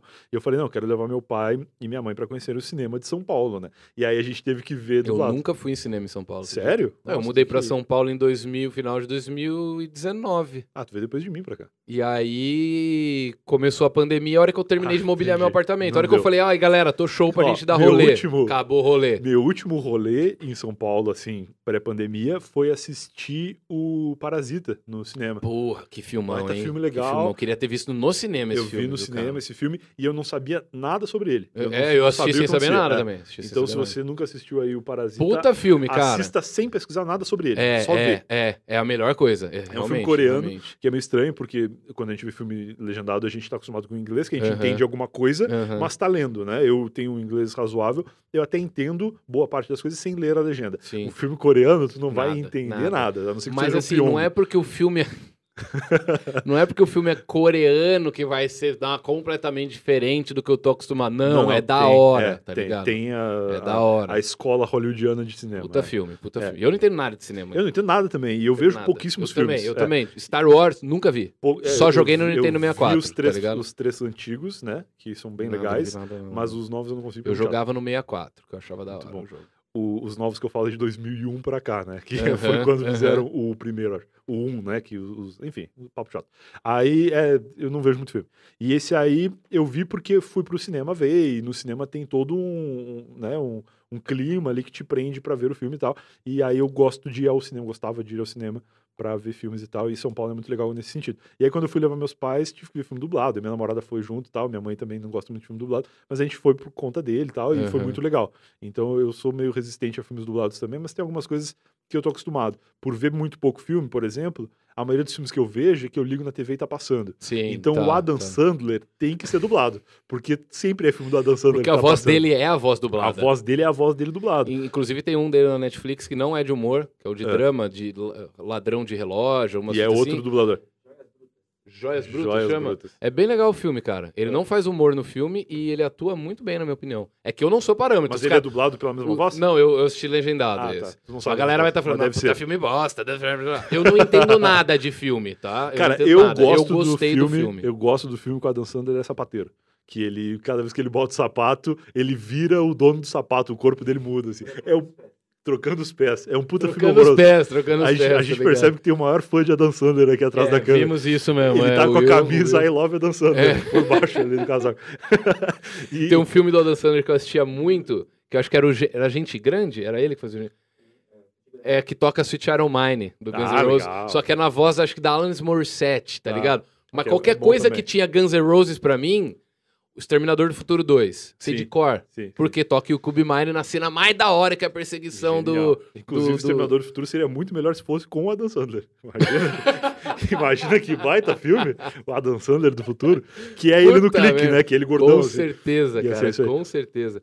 Cara, deixa eu fazer uma pergunta, não precisa falar valores, Tá, mas como é que se monetiza podcast? tá, Eu tenho essa dúvida. tá. A gente trabalha. Eu tenho um podcast e não sei como que ganha dinheiro com Eu- isso. Vocês estão percebendo como é eu que é o bagulho aqui? lá, Eu tava lá um podcast muito bem monetizado, graças a, a muitos fatores, inclusive a networkings que eu construí ao longo desses mais de 10 anos fazendo podcast. Mas o que acontece é, funciona muito bem publicidade direta.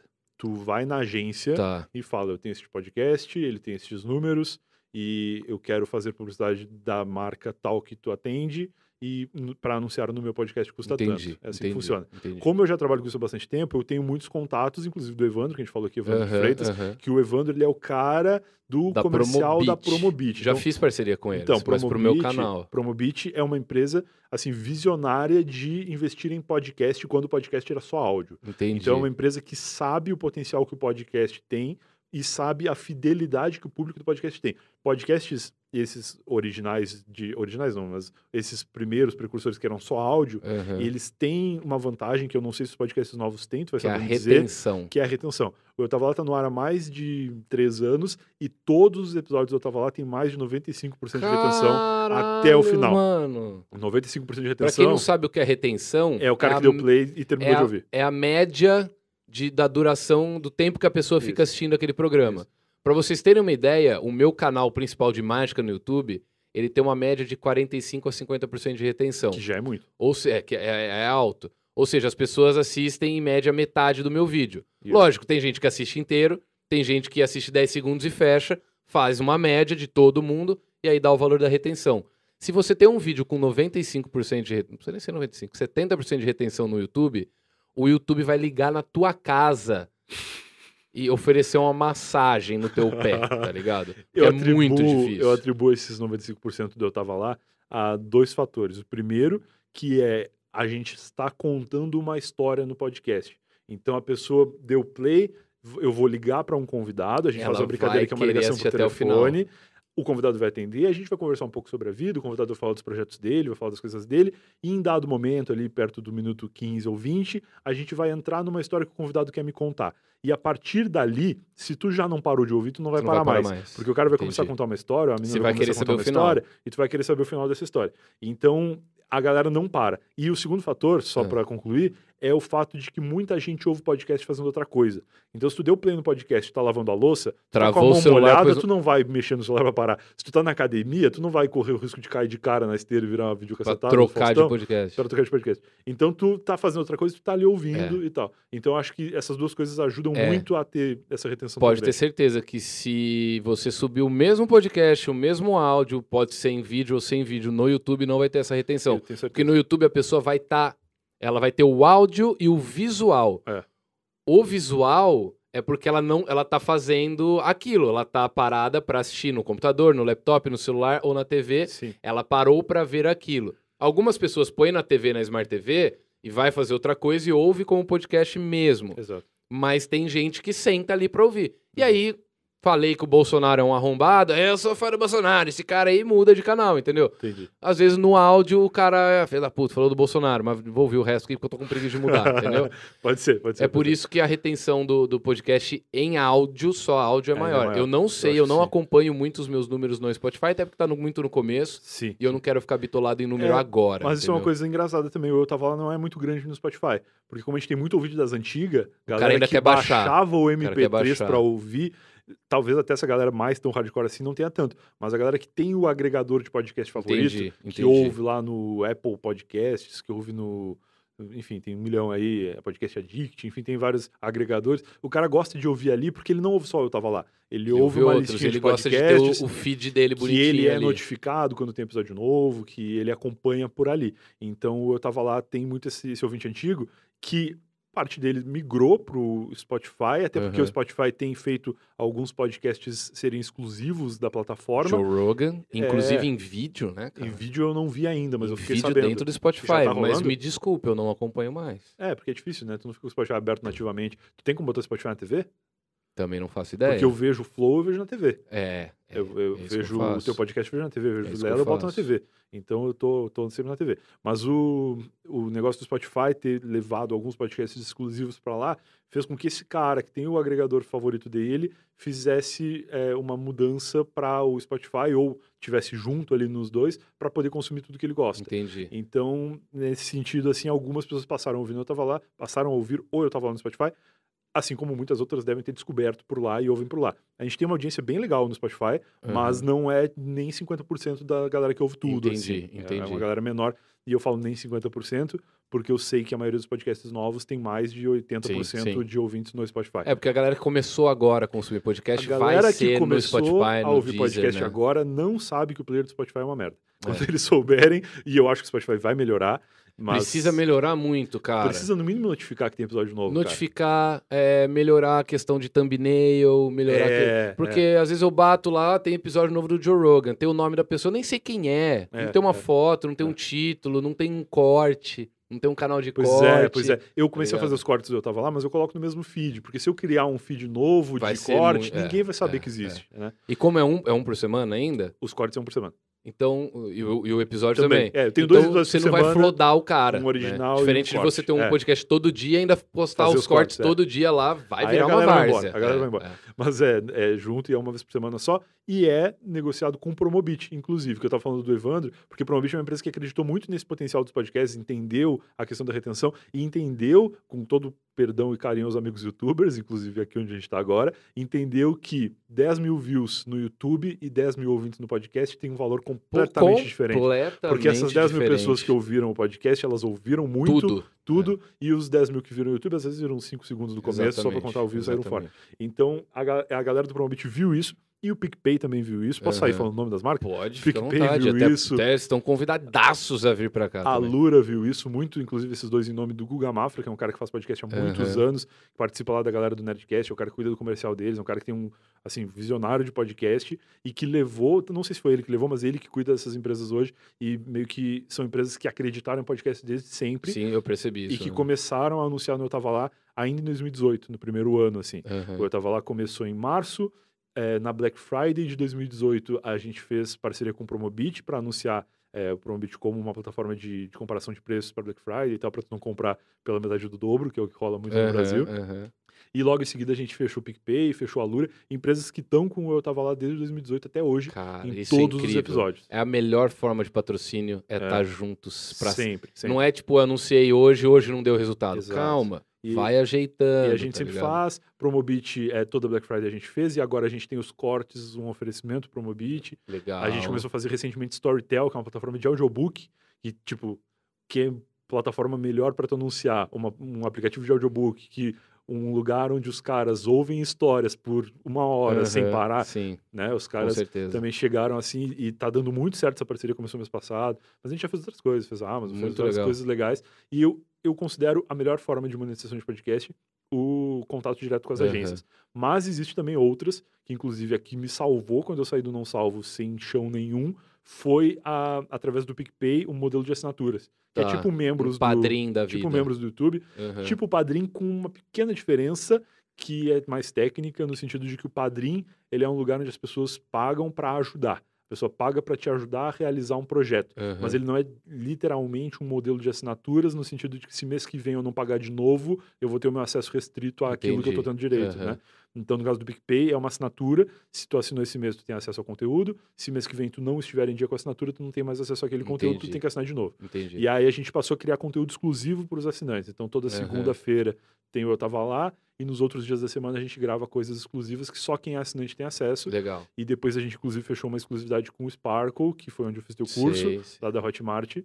Ah, Hotmart, é verdade que é junto o curso Sparkle. tá lá e o sim, Sparkle é um sim. aplicativo de consumo de conteúdo exclusivo da Hotmart. Entendi. E a gente tem uma parceria de exclusividade com eles também, que é um puta player legal. Aham. E uma comunidade onde hoje a gente tem mais de 7 mil seguidores lá que acompanham as coisas do podcast. Então é, é muito legal que essas empresas foram chegando, assim, a Hotmart Aham, aham. mais recentemente, a Storytel mais recentemente, mas outras empresas que acreditavam em podcast também acreditam no Lá, eu fico muito feliz com isso. Muito foda, muito foda. A gente já tá se encaminhando pro final aqui, antes que meus Estamos. queridos amigos. É o, é- já é o, o, o O maior. Casagrande tá na porta já. Não, não, querendo, já. querendo já entrar pra gravar o dele. assim, você já bateu o recorde aqui Eu falei de cara, longe. Eu tenho um problema E que eu, falo muito. Não, E mas não aí- tem, mas tá muito, muito, muito aí, foda, cara. Eu queria falar de FIFA com você, mas basicamente, rapidamente, assim. Tá. Por que você desistiu do FIFA? Porque eu tava ficando pobre. Porque eu FIFA... voltei pro FIFA agora. Eu Sai- sai jogava, fora, sai fora. parei em 2017 e voltei agora. Para agora. Mas eu não jogo o Ultimate, eu Então jogo, tu não joga FIFA. Tu eu jogo joga, Season. tu joga uma coisa saudável. É só pra eu Pode voltar crer. a aprender É, não, de isso- novo, que mudou isso é legal, muito. Isso é tá legal. O? FIFA é o seguinte, cara, eles criaram um modelo de negócio onde a pessoa que é viciada em FIFA, e eu era viciado em FIFA, ela acha que se ela colocar um pouquinho mais de dinheiro Vai pra melhorar comprar muito uma moedinha lá do jogo, vai ter a possibilidade de melhorar o time, e jogando com um time melhor, ele vai ter mais chance de ganhar, e ganhando ele vai ganhar uns pacotinhos lá que tu abre, e tu fica viciado em abrir Que pacote. nesse pacotinho vai, pode vir o Cristiano Ronaldo, que Ou é igual o pacotinho de ninguém. figurinha da Panini que você Exatamente, abria é. na pira de Exato. vir o, o- o- Na minha época, eu, eu queria muito tirar o Tevez. É, isso aí. E eu achava um absurdo ele não ser a figurinha brilhante do Corinthians. É, a brilhante isso. era o, era o escudo e o Pacaembu. É. Foda-se, o Paquembu nem é nosso, velho. E tem as, as cartinhas quero a brilhantes. brilhante do Tevez, porra. Era É. o Buster do Magic, tá ligado? Olha aí, exato, pode crer. Era o Buster do Magic. Tem a cartinha brilhante do FIFA, que é uma versão melhorada do jogador pra tu ter no teu time. E é um bagulho meio, meio Aham. do mal, assim. o É um FIFA cassino. o FIFA é da hora pra você jogar com um brother, né, É, mano? quando eu morava com o Igor, Aham. a gente, ele chegava do escritório, eu não trabalhava no Não Salvo ainda, ele chegava e a gente ficava jogando FIFA, Aham. aquele Isso é modo o mais da hora, né? amistoso, Sim, assim. sim, Isso sim. era muito legal. É, eu jogava muito com meu irmão. Eu tenho um É. irmão que ele é oito anos mais velho. Sim, E aí a gente jogava e, e a gente fazia melhor de três. Sim. Era um jogo em casa, amistoso. É. Começava outro, era o jogo fora. sim. Não tinha saldo de gol, então se ele Quando- ganhasse 10 a 0 de mim num Exato, jogo exato. e 1 a 0 eu no outro, ia ter o terceiro jogo, tá? Quando eu morava com meus pais, eu tenho um irmão que é sete anos mais novo que eu, a gente jogava o Inning Eleven juntos. É desde era o legal, Eleven, era legal. Eleven, é, Isso era muito legal. Eu sempre tive um joguinho de futebol pra É, jogar, é. porque eu sou fã de futebol e às vezes tu vê teu time goleando um outro time e tu fala, pô, eu quero jogar futebol. Sim, e aí tu não tem como ir jogar, tu liga o videogame e realiza Eu ia assistir jogo do desejo 15 de ali. Jaú no estádio com meu Nossa, pai. E, porra, era na época a terceira divisão do Paulista, era de domingo às 10 da manhã. A gente saía do jogo, passava a pegar um nhoque, comia o nhoque e o resto do meu dia era jogando Superstar Soccer no 64, tá Genial, ligado? genial. Que eu olhava pra aquele jogo e falava, olha pai, vem ver, parece televisão. Era horrível o gráfico, tá ligado? Genial. Era isso, é. Mas na nossa cabeça era a melhor coisa que Era o tinha. melhor né? gráfico que tinha. Tanto que agora saiu aí remake de Tony Hawk e jogos antigos que eles refizeram nos gráficos atuais. E eu parei de jogar FIFA, parei de botar todo o meu dinheiro nessa merda. Uhum. E comprei o PlayStation 5 na pré-venda, porque Uhum. eu- eu- o dinheiro que eu gastaria comprando cartinha do FIFA, eu falei, eu vou comprar esse Tá videogame aqui, tranquilo. que eu vou jogar uns jogos bons. E aí comprei o Play 5 quando saiu agora o remake do Tony Hawk. Cara, na minha cabeça, até ele saiu pro Play 4 na época, Aham. né? No, no finalzinho do Play 4, da geração do Play 4. E na minha cabeça, o Tony Hawk novo, ele é exatamente como o Tony Hawk antigo era. Porque eu jogava achando, isso aqui é o melhor que pode o ser. padrão que a gente tinha, o parâmetro que a gente tinha É o de gráfico, aquilo era É, perfeito. cara. Agora eu olho e, E as percebo. Sonoras, como é que estão? Maravilhoso, tá igual. é, Tá igual os músicas. De, de Sim. botaram o Charlie Brown Botaram também. Charlie Brown, tem coisas novas, mas as antigas eu acho que estão todas lá. Nossa, Não que eu vou, eu, preciso- eu vou também. comprar, eu vou comprar. É maravilhoso, comprar, cara. eu Eu já zerei ele no Play 4, aí chegou o Play 5, agora saiu a versão do Play 5, que tem os gatilhos que ficam mais pesados e coisas diferentes da jogabilidade nova. E eu já zerei de novo em dois dias. assim. Nossa, eu vou comprar Jogo esse jogo chegando em casa. é chegando muito em bom, casa. é muito bom. Cara, tinha uma história que eu queria saber de bastidores do Não Ovo, Tá. que uma vez eu ouvi por cima. Tu quer bater mais recorde aqui? Eu posso contar tudo. Vambora? Pode ir embora? Pode ir embora? Pode render? Vambora, Então vambora. tá. Eu quero aquela história da... Era da BGS ou da Comic Con? Não, é na Campus De, Party. de- da Campus Party de que você estava arrumando namorado. Não, Não tá- era tipo um é webbullying. Era tipo um é webbullying. É, no Não Salvo a gente tinha muito essa coisa da trollagem e tal. Aham. Tinha uns quadros do Cid, um puta apresentador. Ele apresentava ideias que não eram tão originais, tipo teste de fidelidade, mas de uma forma internetica que era divertida, assim, a galera Aham. ficava bem presa. E aí o teste de fidelidade. Chamava inclusive teste de fidelidade- de fidelidade online, se não me engano. Tá. E era combinado, já vou contar aqui, porque a gente não é louco de envolver pessoas ali e destruir um relacionamento Aham. né? Era, era combinado, as pessoas sabiam, as partes envolvidas sabiam, mas era um entretenimento legal, assim como, desculpa o João Kleber que estiver assistindo, mas eu acho que é combinado lá Você também. acha? É, eu acha? acho. Eu tenho que falar que eu acho porque eu não sei, Sim, né? sim, sim. Mas o do não sabe era combinado. E aí a gente combinava direitinho, fazia, e era muito bem feito. E, e essa vez na, na campus, a, a ideia era fazer ao vivo. Então era o palco, o Cid era o apresentador no palco, bem João Kleber assim, e aí chamava da plateia alguém para colocar o seu relacionamento em teste. Então a pessoa subia no palco e dizia, ó, o Skype da minha namorada é tal, adiciona ela aí. E aí tinha lá o sedutor que conversava com a namorada do cara num telão na Campus Party e o cara ali do lado vendo aquela conversa acontecer e o cara ficava tentando seduzir e marcar um encontro com a namorada do cara e tudo mais, coisa que isso era 2015, eu hoje já acho meio escroto, porque, né, tu tá expondo uma menina, uma situação ali É, que ela pode até cair na história do, do sedutor, e a graça era que caísse, sim. e por isso que era combinado, Aham. e, né, e aí ela cairia e, e ficava a exposição gratuita É, de uma menina traindo. judicialmente falando, tem que ser combinado. Claro que tem, é, porque senão a gente se ferrava. E aí a gente fazia toda essa história aí, e aí a menina caía, e aí o cara ficava, a galera zoando ele de corno no palco, era um bagulho bem zoadinho, até se tu parar pra pensar com o pensamento de hoje, mas 2015 era maravilhoso. E aí a gente fez isso, e teve uma história, dessa vez que a gente fez na campus, que o cara que foi chamado da plateia era um brother nosso que a gente conhecia, e o cara subiu no palco, e ele já tava ali, é, tinha um combinado com ele de que ele ia é, meio que resistir de dar, e aí ele dava o e-mail. Isso aí deve ter no YouTube, se procurar deve encontrar. Teste de fidelidade Campus Party 2015. E aí a gente tinha lá esse combinado com o cara, ele ia meio que, ah, não, tudo bem, aí dava. Aí ele ficava meio triste, aí depois ele dizia que não, mas ela não faria isso comigo e tal. E aí ela vai fazendo e tal. E aí tem Puta o... ator. Puta ator. E tem o detalhe dessa história, que a menina que estava no Skype conversando era eu. Eu ficava do lado do palco. eu ficava do lado do palco com um notebookzinho. Quem já foi em Campus Party já viu.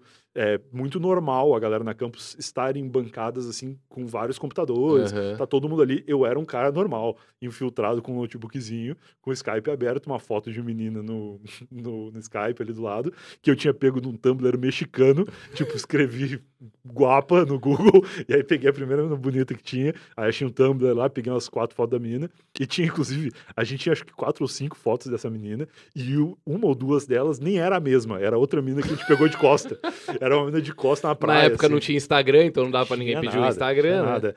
Não, até tinha, já era bem usado, 2015. É verdade, 2015 já tinha. Tinha, é. mas, tipo, na conversa não se falava Tá, sobre isso. tá. E se a galera tirasse foto da, do telão pra postar, buscar no Google a busca reversa de imagem lá, não ia achar nada. E aí a gente mudou o nome da menina, criou um nome pra menina, criamos um e-mail pra ser adicionado e conversando no Skype. E eu do lado ali. E era maravilhoso porque o Cid dava as, as, as cantadas, assim, e eu já me jogava, assim, me atirava como a, a namorada do cara, Uhum. e sabendo que a plateia ia ficar louca, porque eu tava do lado. Então eu apertava o enter e era uma gritaria, assim, que era tipo, ah, vamos sair, vamos Você se encontrar apertava hoje. um enter aqui, ali o pessoal ia à loucura. A loucura. Cara, ia tanto a loucura que eu não sei o que tava acontecendo na Campus Party, tinha uns caras de perna de pau atrás, porque tinha tanta gente que ninguém enxergava o palco. E aí os caras que estavam num outro stand, que tinham alguma coisa de perna de pau, iam pra lá porque eles enxergavam de trás, Aham. assim. Era muito louco. E aí eu lembro que eu fazia umas piadas, tipo, ah, ele, ele perguntava, ah, tu, teu namoro, tu tem namorado e tal? Aí eu dizia assim, ah, tenho, mas ele foi pra um evento cheio de nerd e me deixou, e me deixou aqui sozinho. Um bando de otário, Um tá bando ligado? de nerd, esses eventos aí, ele só quer saber de jogar LOL, e cada enter que eu dava falando uma coisa dessa, a galera ficava louca, porque só tinha Todo nerd, mundo se identificava, só tá tinha ligado? nerd fã de LOL, e a galera ficava pistola, assim. E aí era muito divertido. E aí a gente se divertiu, fez essa, essa putaria na Campus Party, acho que a galera da Campus Party deve ter ficado levemente preocupada, porque são caras adultos que têm uma visão que na época a gente não tinha muito, e que hoje a gente até entende, eu pelo menos entendo. E aí, beleza, foi isso aí.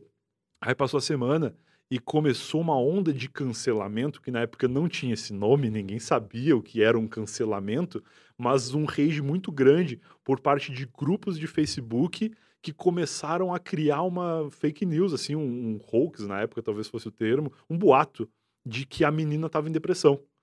Começaram a surgir prints de WhatsApp da vizinha da namorada do cara dizendo que ela ia se matar porque expuseram ela no, no evento e que tinha sido transmitido online. Eu- a menina não existia, era eu a menina. Eu não, nenhuma vizinha minha conversou comigo pra apresentar o WhatsApp. Não tinha menina, o cara nem tinha namorado, o cara era solteiro. E aí começou a surgir esses barulhos. E a gente começou a ficar meio estado de choque, assim, de cara, a se gente fosse vai hoje em dia, hoje em dia isso acontecesse, eu te seríssimo. não, eu te apontava as três pessoas que inven- tinham inventado essa É, história. pode ser. eu pode já ser. tenho na minha cabeça que quem faria um negócio desse. Na ligado? época não tinha muito isso. E eu acho que hoje em dia a gente nem teria feito, porque mesmo sendo fake, é escroto. Eu entendo isso. Mas é uma coisa que, assim, começou a ir muito além. A galera que queria nos cancelar começou a criar uma história mais cabeluda que a nossa história original. E aí começou a aparecer umas fotos dizendo que eram nudes vazados da menina. E a menina Uhum. nem existia, e nem era a mesma menina. Tinha umas quatro fotos de gente diferente que a gente usou. Então, assim, foi uma coisa bem pesada. Que eu lembro que depois o Cid fez um post lá na fanpage do Não Salvo, talvez isso exista ainda, dizendo: a menina era o Brian, não tem nenhuma A menina. menina era o Brian. Não tá tem ligado? nenhuma menina sofrendo de que vai se matar nem nada assim, a história era combinada e tal. E aí meio que morreu o teste de fidelidade online porque perdeu a graça. É, lógico, é sim, como sim. uma mágica que alguém descobre sim, ou que tu revela o truque e que tu não vai depois ficar fazendo ela mesmo com a Não, mesma graça que tu fazia certeza, antes, né? Porque foi descoberto. E aí meio que morreu. E as trollagens todas meio que morreram depois disso porque o mundo mudou, né? E as coisas já não tinham tanta graça mais. Sim, com- não, com antes. certeza. Galera, antes das duas últimas coisas que eu quero conversar com, com o Brian aqui, queria dizer que Superchat, eu não sei se tá rolando ainda, não, sei, não, não tô falando mandaram ou não mandaram. Eu não sei se o meu canal tá liberado para receber Superchat Coisa do ainda. YouTube. É, eu não sei se eu fui lá liberar essa merda, que o YouTube é assim, você vai ganhando níveis de, de aceitação dentro da plataforma deles e mas mesmo assim, mandem as perguntas aí que o Zero Bem está selecionando pra gente fazer aqui. E antes de terminar, cara, muita gente falou: pergunta do Fruvis, pergunta do Fruvis, pergunta do Fruvis. que caralho é Fruvis? E aí eu fui ouvir seu podcast falando sobre isso, Tá, e aí eu não sei se a gente entrou num consenso junto ou se eu falei, melhor eu não ouvir. tá. Deixa ele me contar na hora, então eu não sei o que É, que então, até vou fazer um jabazinho rápido aqui, que eu, em 2020, me dediquei a escrever um livro. Tá. A gente produziu um livro, tem uma equipe legal, com um jornalista e pessoas para fazer tudo direitinho para ser. São 30 histórias, 30 das melhores histórias que eu ouvi nesses três anos de podcast, Aham. e que no livro eu conto a minha perspectiva dessas histórias. É um Legal. puta livro legal de histórias que vai ser lançado ainda em 2021, provavelmente no segundo semestre, mas Quando lançar, você volta aqui. volto aqui para lançar Tá, o livro. tá, tá.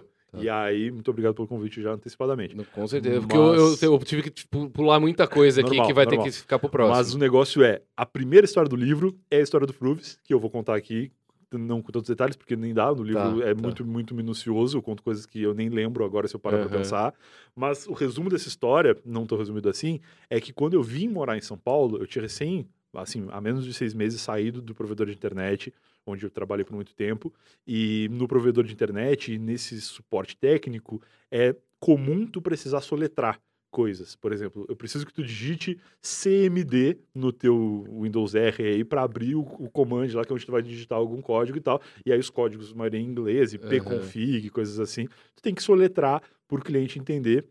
E quando Coisa que hoje você poderia fazer remotamente. né? Remotamente na entrar no época não- computador, é, é, Na é, época muita gente era de escada. sim. E aí a gente tinha que soletrar e o cara ia fazendo e tal. E tu não soletra falando I, P, C, O, tu vai falando I de índio, P de pato. Tipo policial, Tipo quando vai isso, soletrar é. a placa de carro. é, mas tá com ligado? palavras mais comuns, né? Sim, Existe sim, essa sim. parada da aeronáutica até que são palavras alfa, beta, É, não. Tu é. fala A de amarelo, B de bola. Sim, sim. E aí a, o E- e vai muitas entendendo. vezes, quando eu vou soletrar, às vezes, meu nome, falo, ah, então, Barbieri, como é que escreve? Ah, fudeu. Então é B de. Aí só vem bosta Não, na e minha Brian? Vem bosta na É. minha cabeça. E B de. Brian E você não que- pode falar B de bosta. Aí você fala B de. B de. De Bolsonaro, porra! Tá ligado? Aí, cara, e Brian é escrito Aí eu, errado, fa- né? aí eu falo, puta, devia ter falado bosta que era mais bonito. e Brian é escrito errado, né? O meu Brian é Brian. Fonético. B-R-A-I-A-N. É, é. Que é por quê? Porque meus pais gostavam muito do Alf, aquela série Alf, o É Teimoso. Sim, sim. E o filho da família era, era Brian, o nome dele. Aham. E aí eles queriam botar Brian, só que eles escrevessem Brian com, no caso, só um A, que seria Brian. Aham. Todo mundo na escola ia me chamar de Brian, os professores iam falar Brian. E se eles escrevessem com Y, provavelmente ia dar na mesma. Sim. Então eles fizeram uma escrita. dificultar muito a é, vida. eles fizeram uma escrita que todo mundo que lê, lê certo. Tá. Mas na hora de escrever, ninguém consegue escrever certo, Tá. porque vai, especialmente hoje em dia, né? O mundo mais globalizado vai Aham. no Brian, vai no Brian com Y. E tudo bem, eu atendo por qualquer coisa Aham. inclusive pro Fruits. E aí a gente é, tá nessa questão aí, eu manjando muito de soletrar e tal, procurando apartamento em São Paulo, encontrei esse apartamento por indicação da Camila, lá no prédio que o Luiz morava e tal.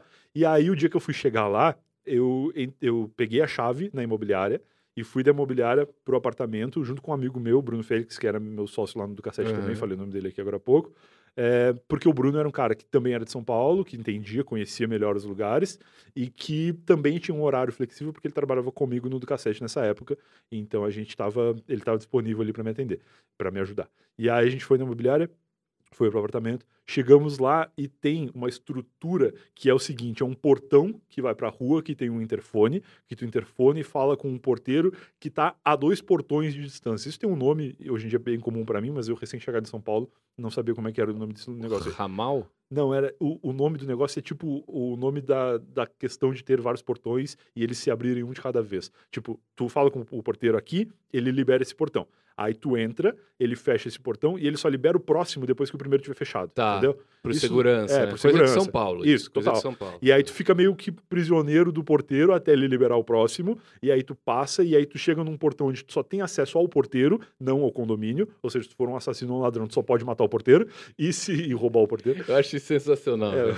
exatamente. E aí ele vai fechando os portões e vai liberando acesso até o último portão, onde tu tem acesso ao condomínio, e aí tu pode entrar. E aí eu cheguei lá, falei com ele no interfone, e, e me apresentei, falei, ó, meu nome é Brian, eu sou morador novo, é, no apartamento tal, e aí eu esperava que ele liberasse o portão para eu entrar. E aí ele falou que não, eu preciso encontrar o teu nome numa lista de moradores, que obviamente não tinha, porque eu era morador novo, eu tinha recém pego a chave na imobiliária. Provavelmente a imobiliária acrescentou meu nome nessa lista e mandou essa lista por e-mail para alguém. A lista Que impressa. só ia entrar no próximo dia útil, Sei lá, é. não sei o que lá. A lista impressa que o porteiro tinha não tinha meu nome.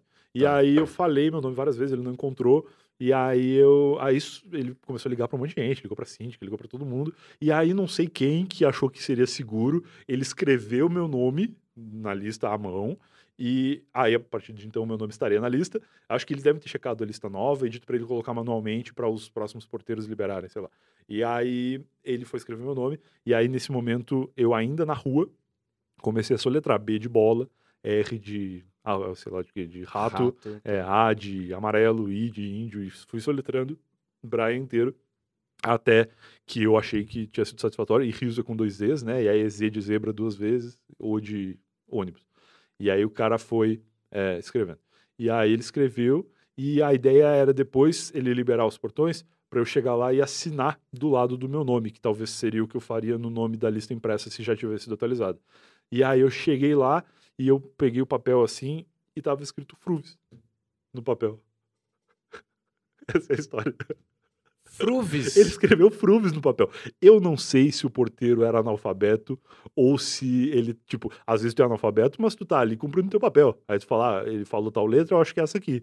E ele foi botando. Mas não faz o menor sentido. Nenhum. Nem tem F, Não tem. E ele acertou o I, acertou. Só, eu acho. não tem U. Não tem. E aí, cara, tava escrito Fruves no papel. e aí eu, eu comprei, né? Porque eu tô a vida inteira atendendo meu nome de qualquer jeito que me chamam. Falei, ah, beleza, Fruves assinei do lado. e Vai, aí Fruves mesmo. entrei, e aí na saída assinei de novo do lado do Fruves. E ficou, cara. E aí, quando entrei, passei a ser morador de fato. No dia seguinte, ou no mesmo dia mais tarde, chegou chegaram os instaladores para instalar a internet em casa. E aí o técnico falou assim: ah, posso, qual é o nome que eu posso botar na rede sem fio, né? No, no Wi-Fi. Aí eu falei, ah, põe meu nome mesmo. Ele falou, ah, quer que eu escreva Brian? Eu falei, não, escreve Fruves. e aí ele botou Fruves e ficou Fruves para sempre, cara. e Puta aí eu contei essa história em alguns lugares, contei no Não Ovo, contei em outros podcasts que me convidaram. E a galera pegou, assim como Eu bem queria observado. entrevistar o porteiro agora. Cara, e sabe o que que é mais louco? Eu nunca mais vi aquele porteiro. Eu acho que esse pai, ele nem era porteiro. Ele devia ser, tipo, o porteiro faltou, pega o, sei lá, vezes é o zelador, zelador, o cara que alguém cuida. para ficar aqui. da- Então o cara, ele tava perdidaço, porque ele tava, pos- possivelmente, numa função que nem era dele, Entendi. que ele não sabia lidar nem com Entendi. as coisas normais, e ele foi lidar com uma situação totalmente Aham. improvável ali. E, e escreveu Fruves. E aí ficou essa história e eu nunca mais vi. Ele era um senhor muito idoso, assim, cara. Que eu espero que ele esteja por aí e possa contar essa história também na Olha, perspectiva eu dele. um espero dia. muito que ele esteja aí e conte essa história, cara, porque minha cabeça explodiu. Ficou. agora. Até hoje a galera me Explodiu. chama de Fruves aí no Instagram, no Twitter. Toda hora aparece Fruves. E, e antes de terminar e a gente ir para as perguntas, que caralhos aconteceu que a Globo te plagiou? Olha só, graças ao Não Salvo tem um bom time de, de advogados. E no caso, Foi Da- depois do. foi do- muito depois, foi agora 2020. Aham, foi ano foi passado. passado. Ou foi 2019? Não sei, foi, foi recentemente, acho que foi Aham. 2020. Foi 2020, sim. Eu lembro agora, inclusive, eu tava pintando, a gente tava pintando o apartamento, que é onde eu moro hoje. E referência só. É, eu faço assim para lembrar das É, coisas lembrar. E aí foi 2020, a gente. Eu não sou um cara que acordo cedo, nunca, especialmente domingo. Domingo acordei, provavelmente uma hora da tarde, duas horas da tarde, e abri, peguei o celular, olhei Twitter, muita gente me marcando, dizendo que a Globo tinha copiado Eu Tava Lá. Aí, Eu tava lá para quem chegou agora, é o é nome o do meu, seu É podcast. o nome do meu podcast, um que podcast já tem. que já tem bastante tempo, desde 2018, e toda semana eu recebo um convidado para contar uma história. A Tá. Globo está plagiando, eu tava lá, pensei, criar um quadro com um convidado para contar uma história, não é uma ideia tão inédita assim. Tem inclusive o programa do Porchat, que começou recentemente e que por alguma coincidência convida muitas pessoas que participam do Eu Tava Lá, inclusive. Me- E me convidaram. Te convidaram? Só não fui porque, por causa da pandemia e como é no Rio, eles estão priorizando quem mora no Umas Rio. 10 pessoas que já participaram do Eu Tava Lá me falaram que foram convidadas pro Porchat para contar a mesma história que contaram no Eu Tava Lá. Aham. Então fica aí, se você que está ouvindo quer participar do programa do Porchat, aceite meu convite quando eu convidar você para eu tava lá, que tem grande possibilidade.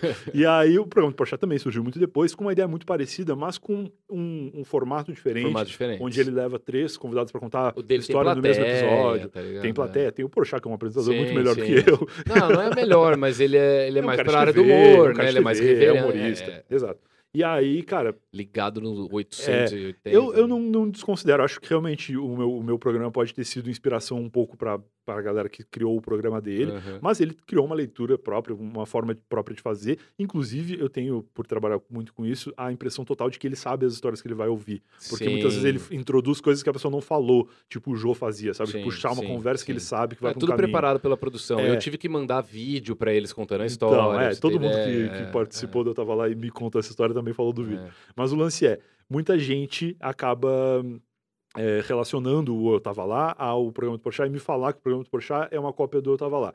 E Aham. aí eu achei que era isso, porque o programa do Porchat é da Ah, Quando GNT. começaram a falar do É, plágio, você falou, aí, de novo esse negócio do Porchat? É, Tá, Exato, o programa do Porchat é da GNT e eu achava que o programa, por ser bom, em algum momento podia ir pra Globo. Isso até Tá. aconteceu, tá. Aham. mas eu acho que foi depois.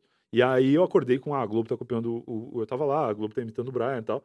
Achei que era isso, achei que o programa do Porchat pra Globo. Viralizou algum vídeo do Porchat aí no também, programa? e- é, alguma coisa assim, eu achei que Tá, era isso. tá. E aí, beleza, olhei o Twitter, meio que fiquei meio assim, mas, mas deixei de lado. Aí peguei o WhatsApp e tinha uns áudios gigantes da minha mãe e um vídeo que ela fez da televisão, porque a minha mãe assiste, sei lá, o Globo Esporte, ou deixa a TV ligada de manhã passando o, o Globo Esporte, né? O Globo Esporte Esporte Espetacular, que é Tá. o programa de manhã da, da Globo Domingo. De domingo, é. é. Isso.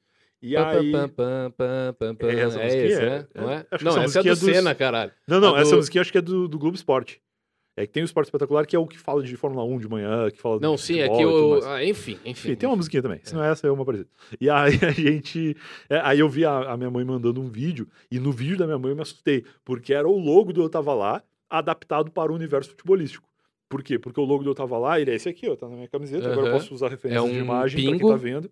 Que é um pin, que é aquele, muito parecido com aquele pin de localização do, G- Google Maps ali, Maps, é, sim. do Google Maps, quando tu vai marcar um ponto, né? Que a minha ideia era essa, porque eu tava lá, é tipo um- uma história que se passa em um lugar específico, e a pessoa conta e tal. E tem o microfone no meio, que, Que até na- no começo foi um podcast. ouvinte, que- uma ouvinte que sugeriu, que tem a ver com podcast, que, mar- que marca que este PIN não é somente um PIN qualquer, é o PIN do Eu Tava Lá. Tá. E aí criamos essa ideia, e a Globo fez o, o logo do Eu Tava Lá, é que tem outras aplicações desse logo, inclusive com o nome, né? Eu Tava Lá, e esse PIN fica em algum lugar específico desse nome e tal, Com a tipografia do lado. com a tipografia do lado, e aí era uma tipografia muito parecida, se não era a mesma fonte, e o PIN tinha uma bola de futebol no meio, que era exatamente igual. E a tipografia era muito parecida e a localização do PIN era a mesma, com exceto um pequeno detalhe que eles não usaram eu tava lá, eles usaram eu estava lá. Até porque a Globo não tem a licença poética de falar tava. Eles são muito superiores pra en- encurtar a palavra. É, domingo de manhã, quem tá vendo é o velhinho que É, quer. é, né? é. Eu tava, fica meio assim. E é como era, estava, encaixava perfeito a base ali, o V, como a base do PIN. Então eles usaram essa parte de baixo do PIN com a letra V, entendi, entendeu? entendi. E aí, mas era muito parecido, e cabe dizer aqui que o Eu Tava Lá é uma marca registrada. Quando eu criei ah, a ideia do projeto, eu achei que esse nome é muito bom para ninguém nunca ter usado. Eu fiquei com esse pensamento, assim. Aham. Eu acho que daqui a pouco alguém pode ter uma ideia parecida com a minha, que não é inédita, e querer usar esse nome, porque tem a ver, né? É um raciocínio meio lógico, assim, ah, como vai se chamar esse formato onde eu convido alguém para contar uma história que viveu em algum lugar? É, eu tava lá, pronto. E até tinha o meme, né? Porque eu tava lá, foi lindo, que era aquela época do, do impeachment da Dilma, que a galera fazia umas fanfic dizendo, ah, minha filha de três anos chorou emocionada quando a Dilma falou não sei o quê. Aham, Aí a galera dizia, eu eu, tava, tava lá, lá. foi linda. E aí tinha esse meme, assim. E aí eu, eu quis usar, eu tava lá, mas eu tomei todos os cuidados jurídicos para que não acontecesse de outra empresa usar. Nunca imaginei que seria a Globo, gigante, aham. mas outro moleque querer começar um podcast E até aquela coisa. pesquisa anterior pra você saber se você também não tá copiando de Fizemos uma alguém. pesquisa, Coisa que é, a gente imagina que a Globo vai fazer. né? Exato, advogados fizeram, eu não saberia fazer isso tão a fundo, descobriram que tudo bem, eu tava lá, não era uma marca registrada, Aham. acho que ninguém nunca tinha usado, ou se tinha usado era uma coisa muito antiga que não estava em uso, e aí beleza, pode usar. E aí registrei lá no INPI, que é o Instituto Nacional de Propriedade Intelectual, Sim. fizemos tudo certinho, paguei lá os Aí impostos que tem que todo um, pagar. um- um- um Leva um tempo, né, tempão, você conseguir. é. Não é nem um tempo de burocracia, é um tempo de maturação da marca. Também fica é um tempo exposto uma época. Pra pessoas que. que Caso não, não, que eu- essa marca é minha É. e ela quer contestar a tua Sim. marca, ela tem esse tempo. Tem, né? acho que são seis meses, uma coisa longa, Sim, assim. sim, o processo todo leva mais de um ano. É. E aí, Eu passamos sei por tudo isso que eu fiz publicidade. eu Exato, tive exato. que estudar essa merda. A Globo lá ninguém fez. Parece que não. Aí passamos um tempão nesse processo e eu tava lá rolando, tudo certo já. É, beleza, aprovaram, a marca foi registrada, eu tenho a patente do uso do nome, eu tava lá com a identidade visual, Aham. que também tá lá junto, por 10 anos, a partir da, da época que isso aconteceu. Aí depois você só renova. né? 2019, depois eu só renovo, tenho prioridade para Uhum. renovar aquele uso daquela marca. Beleza. Alguma razão, alguém na Globo teve a ideia do nome, e eu não culpo a Globo, acho que, acho não, sei que a Globo é uma empresa absolutamente gigante, que tem Não diversos foi o Roberto centenas de Marinho setores. do Caixão Não que foi, não falou, ó, faz lá. Tem muitos setores, Sim, muitas coisas que nem se comunicam tanto, e às vezes um quadro do esporte espetacular passa por uma pequena equipe que faz aquele Aham. programa, que de repente só tiveram a mesma ideia, e na hora de passar pro cara da identidade visual, falaram: ó, faz um logo aí para um quadro chamado Eu Tava Lá, que é alguém indo contar uma história épica do futebol. E às vezes esse cara, às vezes nem, nem por querer, às vezes tá na cabeça dele a referência. Ou às tá vezes o cara ligado? foi no Google, escreveu, Pode eu estava também, lá, pode viu o meu também, logo e falou: ah, tem esse negócio aqui, É, vou usar, fazer é. parecido. Pode ser. Então, assim. Mas eu- pode eu- não ser também. Pode não ser também. E eu não, não, não culpei, nem teve processo, nem nada assim. Aham. É, a gente só ficou meio assim. Eu fui no Twitter falar, nossa, que coincidência. Inclusive a Globo agora tem um quadro chamado É Muita Coincidência no Fantástico, que é muito bom. Ah, digo digo tá. isso, cara, é Aham. muito legal. E eu até fiz um post no Twitter esse domingo aí dizendo: tem uma história que foi muita coincidência. E eu postei o print, porque na semana que isso aconteceu, eu dei entrevista pro Léo Dias.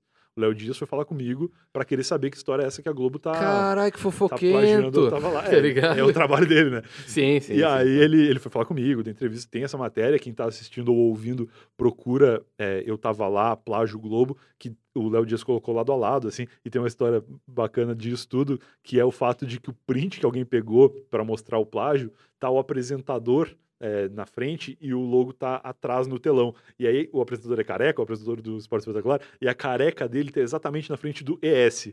Então ficou exatamente. Perfeitamente Ficou eu tava lá. perfeitamente, Eu tava Aham. lá com o logo igualzinho e a careca dele tapando a única Aham. diferença que tinha Sim. no nome. E aí deu tudo certo. A gente até mandou uma notificação extrajudicial, que para quem não sabe o que significa ou como funciona, é um documento gigantesco que fala assim: tu fez uma coisa que não é certa e tu tem duas opções, ou tu para de fazer o que tu tá fazendo, ou a gente vai acionar sim, juri- sim. juridicamente para que vocês parem. parar. E aí eles pararam. Então o quadro só teve um Show. domingo, só aconteceu uma vez.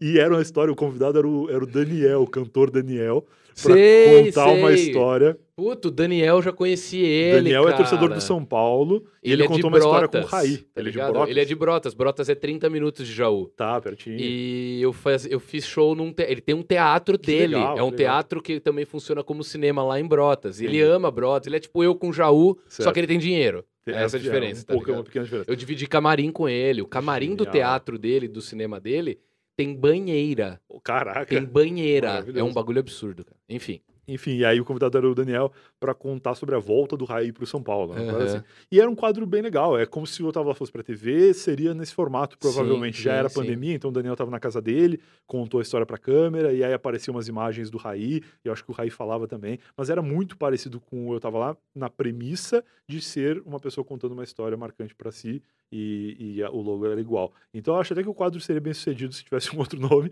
mas eles tiveram que Sim, largar a mão sim. dele, e aí nunca mais fizeram o quadro. Animal, Nem trocaram o nome. Animal, animal. É Acho que ficaram com cagaço, né? Ficaram com cagaço, meus advogados trabalharam bem e o Léo Dias virou meu brother. Agora tem o WhatsApp do Léo Dias. Muito bom. Meus queridos amigos, vamos para o final aqui ler as perguntas da rapaziada. Não sem antes falar três coisas rápidas para vocês. Lembrando dos nossos patrocinadores, Backstage Digital, se você precisa de uma agência de propaganda, é só procurar lá no Instagram, entrar em contato com os moleques, são gente fina, supimpa, até porque eles são meus sócios, tá? Backstage Digital lá no Instagram. É, também meu curso de mágica em mágicaprofissional.com.br. Minha loja, lojademagica.com.br. Tanto o curso quanto a loja, se você usar o cupom Fala Cadabra, você ganha desconto. Se você não lembra, às vezes as pessoas ficam, Felipe, você tem tanta coisa, tanto projeto. Tanto site. Entra, é, entra em felipebarbieri.com.br, que lá a gente agregou tudo, tem Show. tudo lá dentro. Mais fácil, tá Boa ligado? escolha. É. E o canal de cortes na descrição. Eu peço muito que vocês sigam o canal de cortes, galera, porque lá eu prejudico pra caralho o convidado. Mano, eu, eu, eu, eu- a galera, eu falei que eu sou ateu lá no, no Podpah, a galera tá me atrelando a satanista, porque eu falei que eu era ateu e ainda fiz uma mágica que os caras ficaram malucos, então falam que é pacto com Satanás. eu acho que é, inclusive. Por que, que eu tô falando de Satanás? Ah, porque a hora que eu vou fazer os cortes, eu ouço. Sabe o diabo que dava uns toques pro Raul Aham, Seixas? Claro. Vai, não vai falar isso que vai prejudicar. Falar assim. Falar assim. Falar assim. Inclusive, no curso você aprende a fazer pacto com o Satanás Pacto fazer. com o Satanás. é que não é marcas. aberto. Tem um código que você tem que clicar nos lugares no, no- no meu curso lá que vai Easter abrir egg. uma página. Easter egg do de- pacto. Lembra de um programinha que tinha. Puta, isso era do. ca- Que hoje em dia não funciona mais esse programa por que causa da tecnologia que a gente avançou muito. Era um programa que você conversava com o diabo Tá. e ele te respondia coisas do tipo: que cor de camiseta Era o Brian tá usando? Suede. Não era esse o nome? Que era Deus ao contrário? Não, o meu é o que eu usava Tinha pode ser a esse, mesma tinha esse. tecnologia. Mas que era o quê? A hora que você começava a digitar, você apertava o ponto e vírgula, Isso. independente do que você digitasse, aparecia lá: Olá, Senhor das Trevas, Isso. querido. A pergunta que era feita pelo programa e tu tava escrevendo a Só resposta. que você estava escrevendo a resposta já. É a Era. hora que você apertava o ponto e vírgula de novo, você voltava a escrever normal. maravilhoso. Eu, meu pai saiu de casa com um crucifixo Eu em cima de mim, meu assim, padrinho, tá que ligado? era padre. Nossa e senhora, ele isso ficou era a coisa mais linda. preocupado. Só que hoje não dá pra fazer isso, porque, pô, pode ter um webcam ali com uma outra pessoa. Claro, Tá ligado? claro. Naquela época não tinha webcam, É, não não, tinha tinha conexão dessa forma. Tecnologia remota. Era Não um tinha programa- internet, era É, offline. É, é, era offline. Então era uma coisa linda, cara. isso. Nem sei por que que eu falei isso. E eu quero contar pra vocês o próximo convidado do Fala Cadabra. Cara, Boa. você tá sabendo quem que é o próximo? Não. Eu tô muito feliz. Quem que é? Eu tô muito feliz. Não é um cara. Eu amo ele de paixão. Ele abriu as portas pra mim no começo do YouTube, gravou comigo e tal. Mas ele era de uma banda que eu não consumia. Muito pelo contrário, eu agredia os fãs da banda dele. Quem que é? tá ligado? Sei.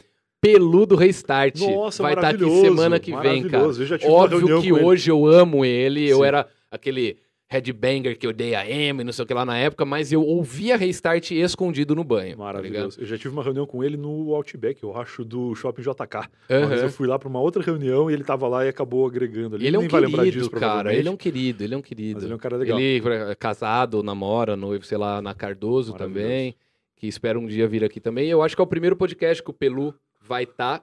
E é o primeiro Pode podcast que eu acho que alguém do Restart vai estar. Eu não sei se o Pelanza já foi em algum. Que inclusive, Eu sei que o Thomas, que era batera, foi em um, Sim. se eu não me engano. inclusive eu acho que ele é um cara legal pra fazer podcast. Com certeza, É. cara. É que ele é muito fofo. Ele é um cara que você, ele começa a falar, você fala, Pelu, eu sou hétero, mas não tô mais sendo, tá ligado? É, pode Bom, vamos para as perguntas. Semana que vem, Manda Pelu. perguntas, Pelu aqui às 8 horas Posso da só noite. fechar um parênteses rápido que eu abri lá no começo? Fecha que foi parênteses. meu blog, eu parei de atualizar uma época. E aí, como ele é um blog muito antigo, que tá no ar desde 2008, existe uma parada na internet que tu deve saber por ter trabalhado com publicidade, que chama SEO. Que é Sim. como um link é bem ranqueado numa busca do Google.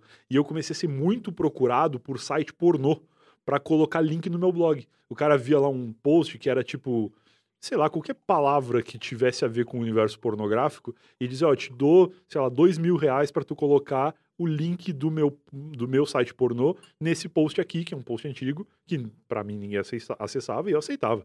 E aí a galera pagava, e eram uns valores assim mesmo. Numa época que eu não fazia nada no Caralho. blog há anos. E aí eu botava no rodapé lá. E, e era assim, no rodapé que os caras queriam. Aí, cara, isso começou a acontecer muito, mas assim, centenas de Que sites animal, me procurando e me oferecendo umas granas altas, pra, que pra mim era alta, porque eu não gastava absolutamente nada, levava cinco minutos para colocar o Sim, link no sim, rodapé. sim. E aí isso aí Isso sustentou. ranqueava melhor o- Cara, os sites deles. a gente né? falou de aluguel, que é caro e tal. Eu, por muitos anos, paguei o meu aluguel só com esses links aí. Caralho, o universo mano, pornográfico de um site antigo pagando o meu aluguel em São Paulo por muito tempo. E aí que recentemente a gente voltou o blog, eu pedi para um eu contratei um redator, o Giovanni que trabalha comigo lá, que escreve os posts e tal, e o blog tá ficando melhor ranqueado ainda e mais sites ainda estão me procurando. Então assim, se Só você tem vai. um site pornô e quer colocar Entre no em rodapé, contato. entre em contato comigo, brian.com.br, tem conteúdos legais e por, putaria. Brian.com.br, o cara ainda tem o domínio do próprio nome. Há muitos anos. Se bem que eu tenho o do meu também, mas o seu tem, não precisa nem do sobrenome, não, né? só no meu arroba no Twitter é arroba Brian. Será que eu consigo comprar o felipe.com.br? Eu acho que tu vai ter que entrar numa briga aí com alguns porque É. deve ter muitos Philips querendo isso. Brians não tem tanto. A maioria dos Brians que existem são uruguaios e argentinos, então é Aham. ponto .ar, ponto .y, é com eles. Eu queria o arroba Brian do Instagram, mas o cara nunca me respondeu. Eu mando DM pra ele é, em espanhol. o, o Felipe. Barbieri eu consegui fazer o Instagram derrubar ele, que fazia cinco anos que ele não Ah, postava, mas esse Brian usa. aí veio pra mim. Esse Entendeu? Brian usa. Se ele não usasse, eu já teria feito isso também. Inclusive, eu tentei, no mesmo dia, eu tentei pegar o Felipe Barbieri e verificado. Eles falaram, baixa a bola. baixa a bola. Tá? Baixa a Tá bola. querendo demais. Tá querendo demais. Se bem que agora eu tô com 75 mil no Não, Instagram. daqui a pouco rola. Logo rola, hein? Eu, eu, sabe por que, que eu quero? A galera fala, ah, é bom pra chamar convidado. Sim. Foda-se, eu Sabe- quero usar pra chavecar. Sabe uma história legal pra tu Pra colocar chavecar. até no corte da minha demissão do Não Salvo? É. Eu era verificado. E eu perdi meu verificado misteriosamente quando eu saí do Não Salvo. Fica aí. Eu um nunca vi ninguém perder verificado. Não, nunca ninguém. Eu fui Tem a a- única pessoa Tem desverificada amigo da meu história. que tinha banda. Mentira. Tinha amigo meu que tinha banda e tinha 2 mil Então, seguidores então. e tinha o verificado. E até hoje Duas- a banda acabou e eles ainda têm o verificado. Duas pessoas na história do Twitter perderam o verificado. Eu e o Igor Seco. Por que será? Não sei. Eu nunca questionei a respeito. Mas desapareceram os verificados. O Luigi não era verificado. Mas se fosse, talvez tivesse perdido também. Aham. Ou não, não sei o que cada um conversou, entendeu? Por isso que eu digo, se tu Que trouxer o Luigi caralho, aqui, que- pergunta pra ele da versão Quero dele da trazer, quero trazer. final, Você faz a ponte pra mim? Faço. fala pra ele. Ele vai falar o que aconteceu com ele, mas Tá, talvez tá. ele não saiba o que aconteceu com os E, outros. se entendeu? possível, um dia eu quero trazer o Igor também pra falar de, Ele é de maravilhoso, maconha. cara, dia- de mês que vem vai ter, vai ter um dois aqui pra falar de maconha. Ah, são brothers dele. Eu já Sim, vi sim, que eles sim. gravaram coisas juntos e tal. O Igor e o Inhoque fazem juntos lá o podcast Sim. deles. Dois grandes maconheiros. O Inhoque, inclusive, um cara de Porto Alegre, que não só é maconheiro, como é gaúcho, então é um cara que, que é, é muito gente boa. Bom, vamos lá para as perguntas então. Acabou a água do meu chimarrão, isso significa que o podcast precisa Tem para- água para aqui. Aqui Tem que ser quente, né? Quente, claro. É, muitas coisas que perguntaram aqui, como o Zero Bens mandou faz um tempo, a gente já falou, Mas tá? dedica É, às pessoas. Pede pra ele contar a história do Fruves, um abraço pro Daniel, DV. Abraço, mandou- Daniel. Quando vai chamar o Dinho Alves do Bugarins? Seria um papo super da hora. Cara, a gente vai começar a trazer mais bandas e músicos aqui. O único problema, galera, é que a gente ainda é uma vez por semana.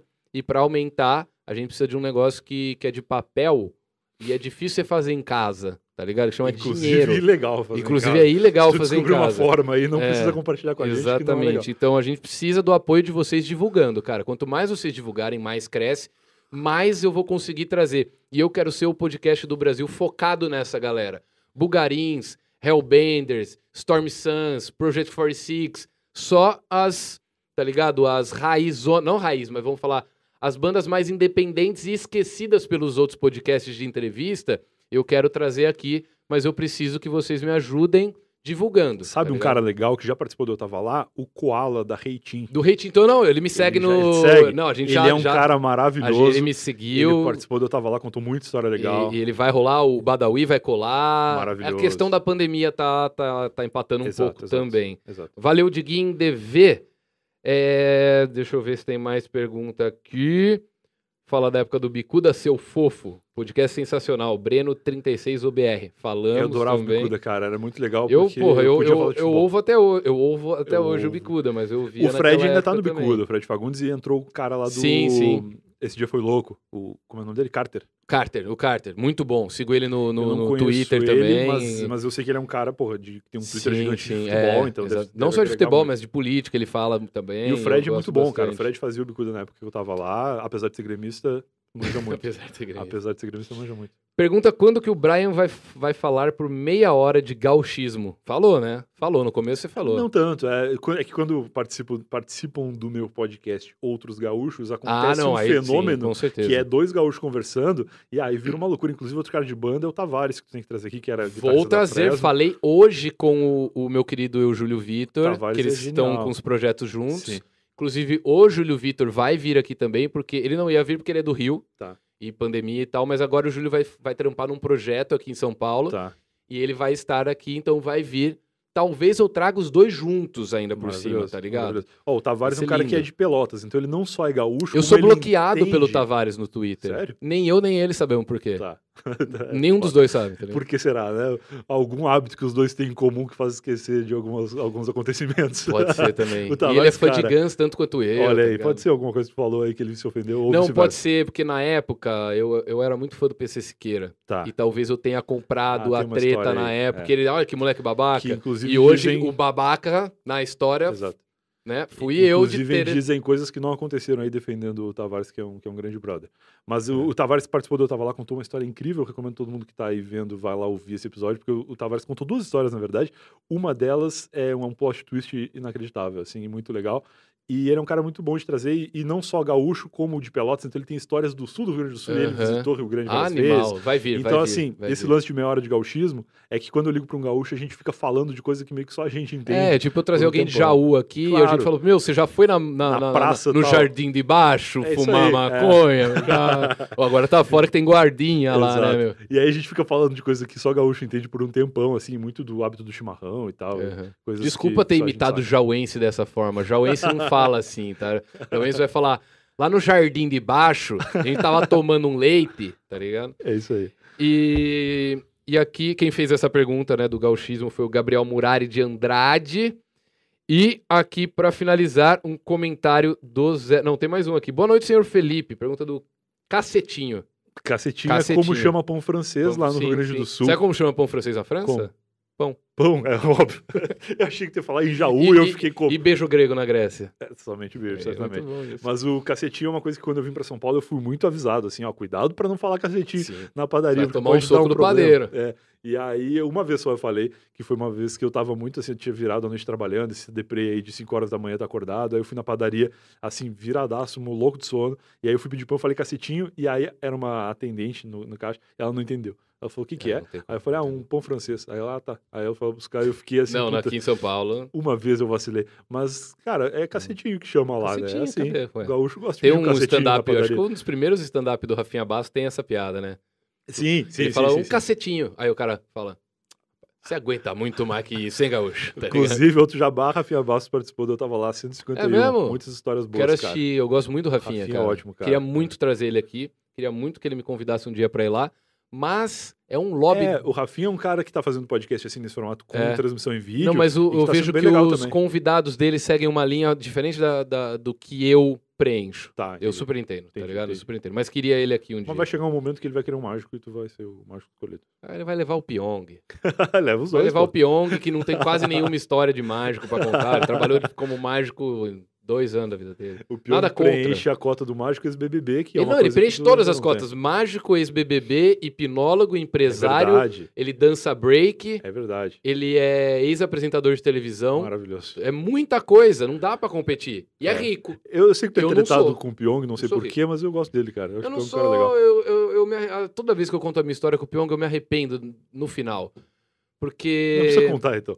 Não, eu não vou nem, não é nem contar, mas eu preciso um dia virar pra ele e falar, mano, eu contei essas histórias, mas eu devia ter só calado a boca. Entendi, entendi. Foram coisas que não foi. Eu conheço muita gente que é tretada com Pyong, eu não Ah, sei a cara, razão. não é, ele, é que ele Não me assume processar por causa de uma brincadeira. E Entendi. ele devia estar num dia ruim, que o número dele tinha vazado, e essa brincadeira envolvia o número dele. Entendi. E eu peguei ar e saí contando isso pra todo lado, sendo que, mano, deixa quieto, tá ligado? É, entendi. Inclusive, Ah, foi mal Mas aí, eu gosto dele. Eu ah, até torci pra ele um pouco no, no Big Brother. Eu não assisti o Big Brother, eu comecei a Até, assistir é. só esse ano. Chegou Inclusive um- tem paredão agora, né? É, a gente deve Eu tá tô mandando a já. galera pra lá. Não vai, espera que já tá acabando. aqui, tem mais uma pergunta só. O, o. Boa noite, senhor Felipe, do Cacetinho.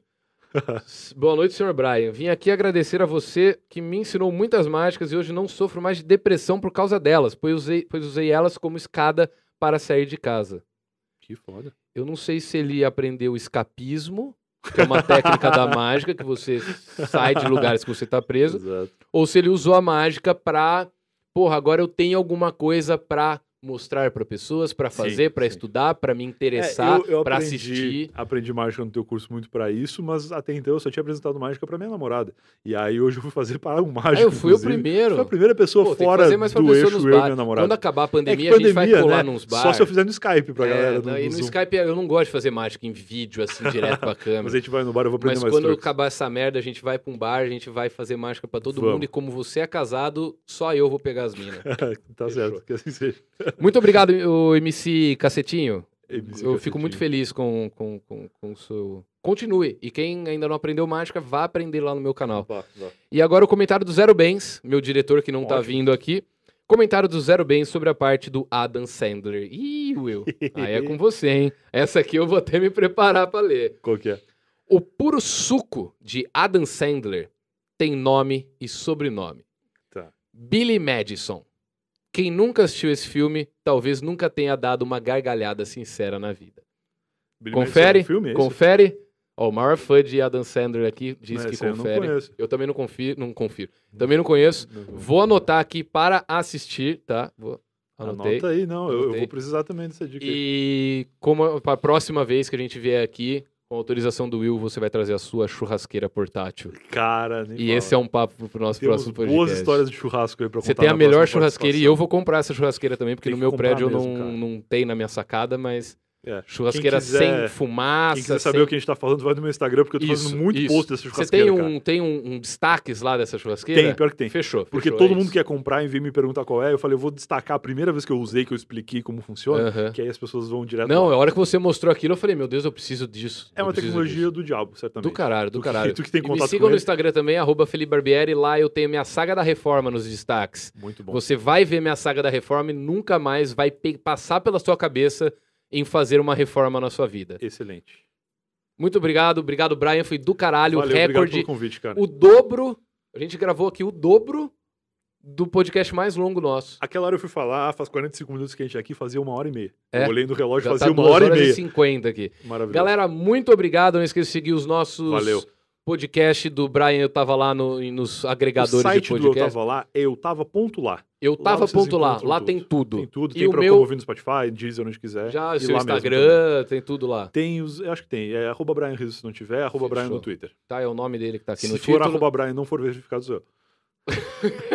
E o eu. meu lá, Felipe Barbieri. E muito obrigado quem veio do Podpah, galera. Eu tô mu... Cara, eu chorei ontem. Que legal. Eu chorei. Ontem eu chorei, cara. Pode um podcast muito legal, inclusive, que a gente não falou muito, É. mas que é maravilhoso. cara. Maravilhoso. Eu O amo os caras. Inclusive, grande os osasquense, não conhecia o Mítico antes do podcast, mas eles têm lá atrás uma referência chamada Avenida dos Autonomistas, que é uma placa da avenida principal de Osasco, que só osasquenses e, e Só, eu só a galera que, que, que come hot dog de Muito café da legal. manhã. É, hot dog com pomba. Obrigado, galera. Galera que veio do Podpah, muito obrigado. Igão, Mítico vão vir aqui muito em breve. É, como eu disse, a agenda é muito apertada por ser uma vez por semana, mas vai rolar. Valeu, galera. Tamo junto. Até a próxima. Will, valeu. Eu sempre esque... Pera, eu vou lembrar, eu vou lembrar. Pera aí. Johnny! Johnny Bravo, moleque. Johnny Bravo. Eu sou horrível pra nome, cara. Não só pra nome, como memórias em geral. O quê? Johnny Rock? Johnny Cash? Johnny Ah, Cash. É isso. É isso. Maravilhoso. Galera, muito obrigado. Até a próxima Valeu. terça que vem com Pelu do Restart. Muito bom. E eu vou terminar cantando. Te espero. E eu vou te esperar. Aonde quer que eu vá. Já cortou? Deveria, deveria. Torcendo Olha que pra ter vergonha. cortado no eu vou. Aonde quer que eu vá. Genial. Te levo comigo. Dia eu vou cantar Simple Plan. ó.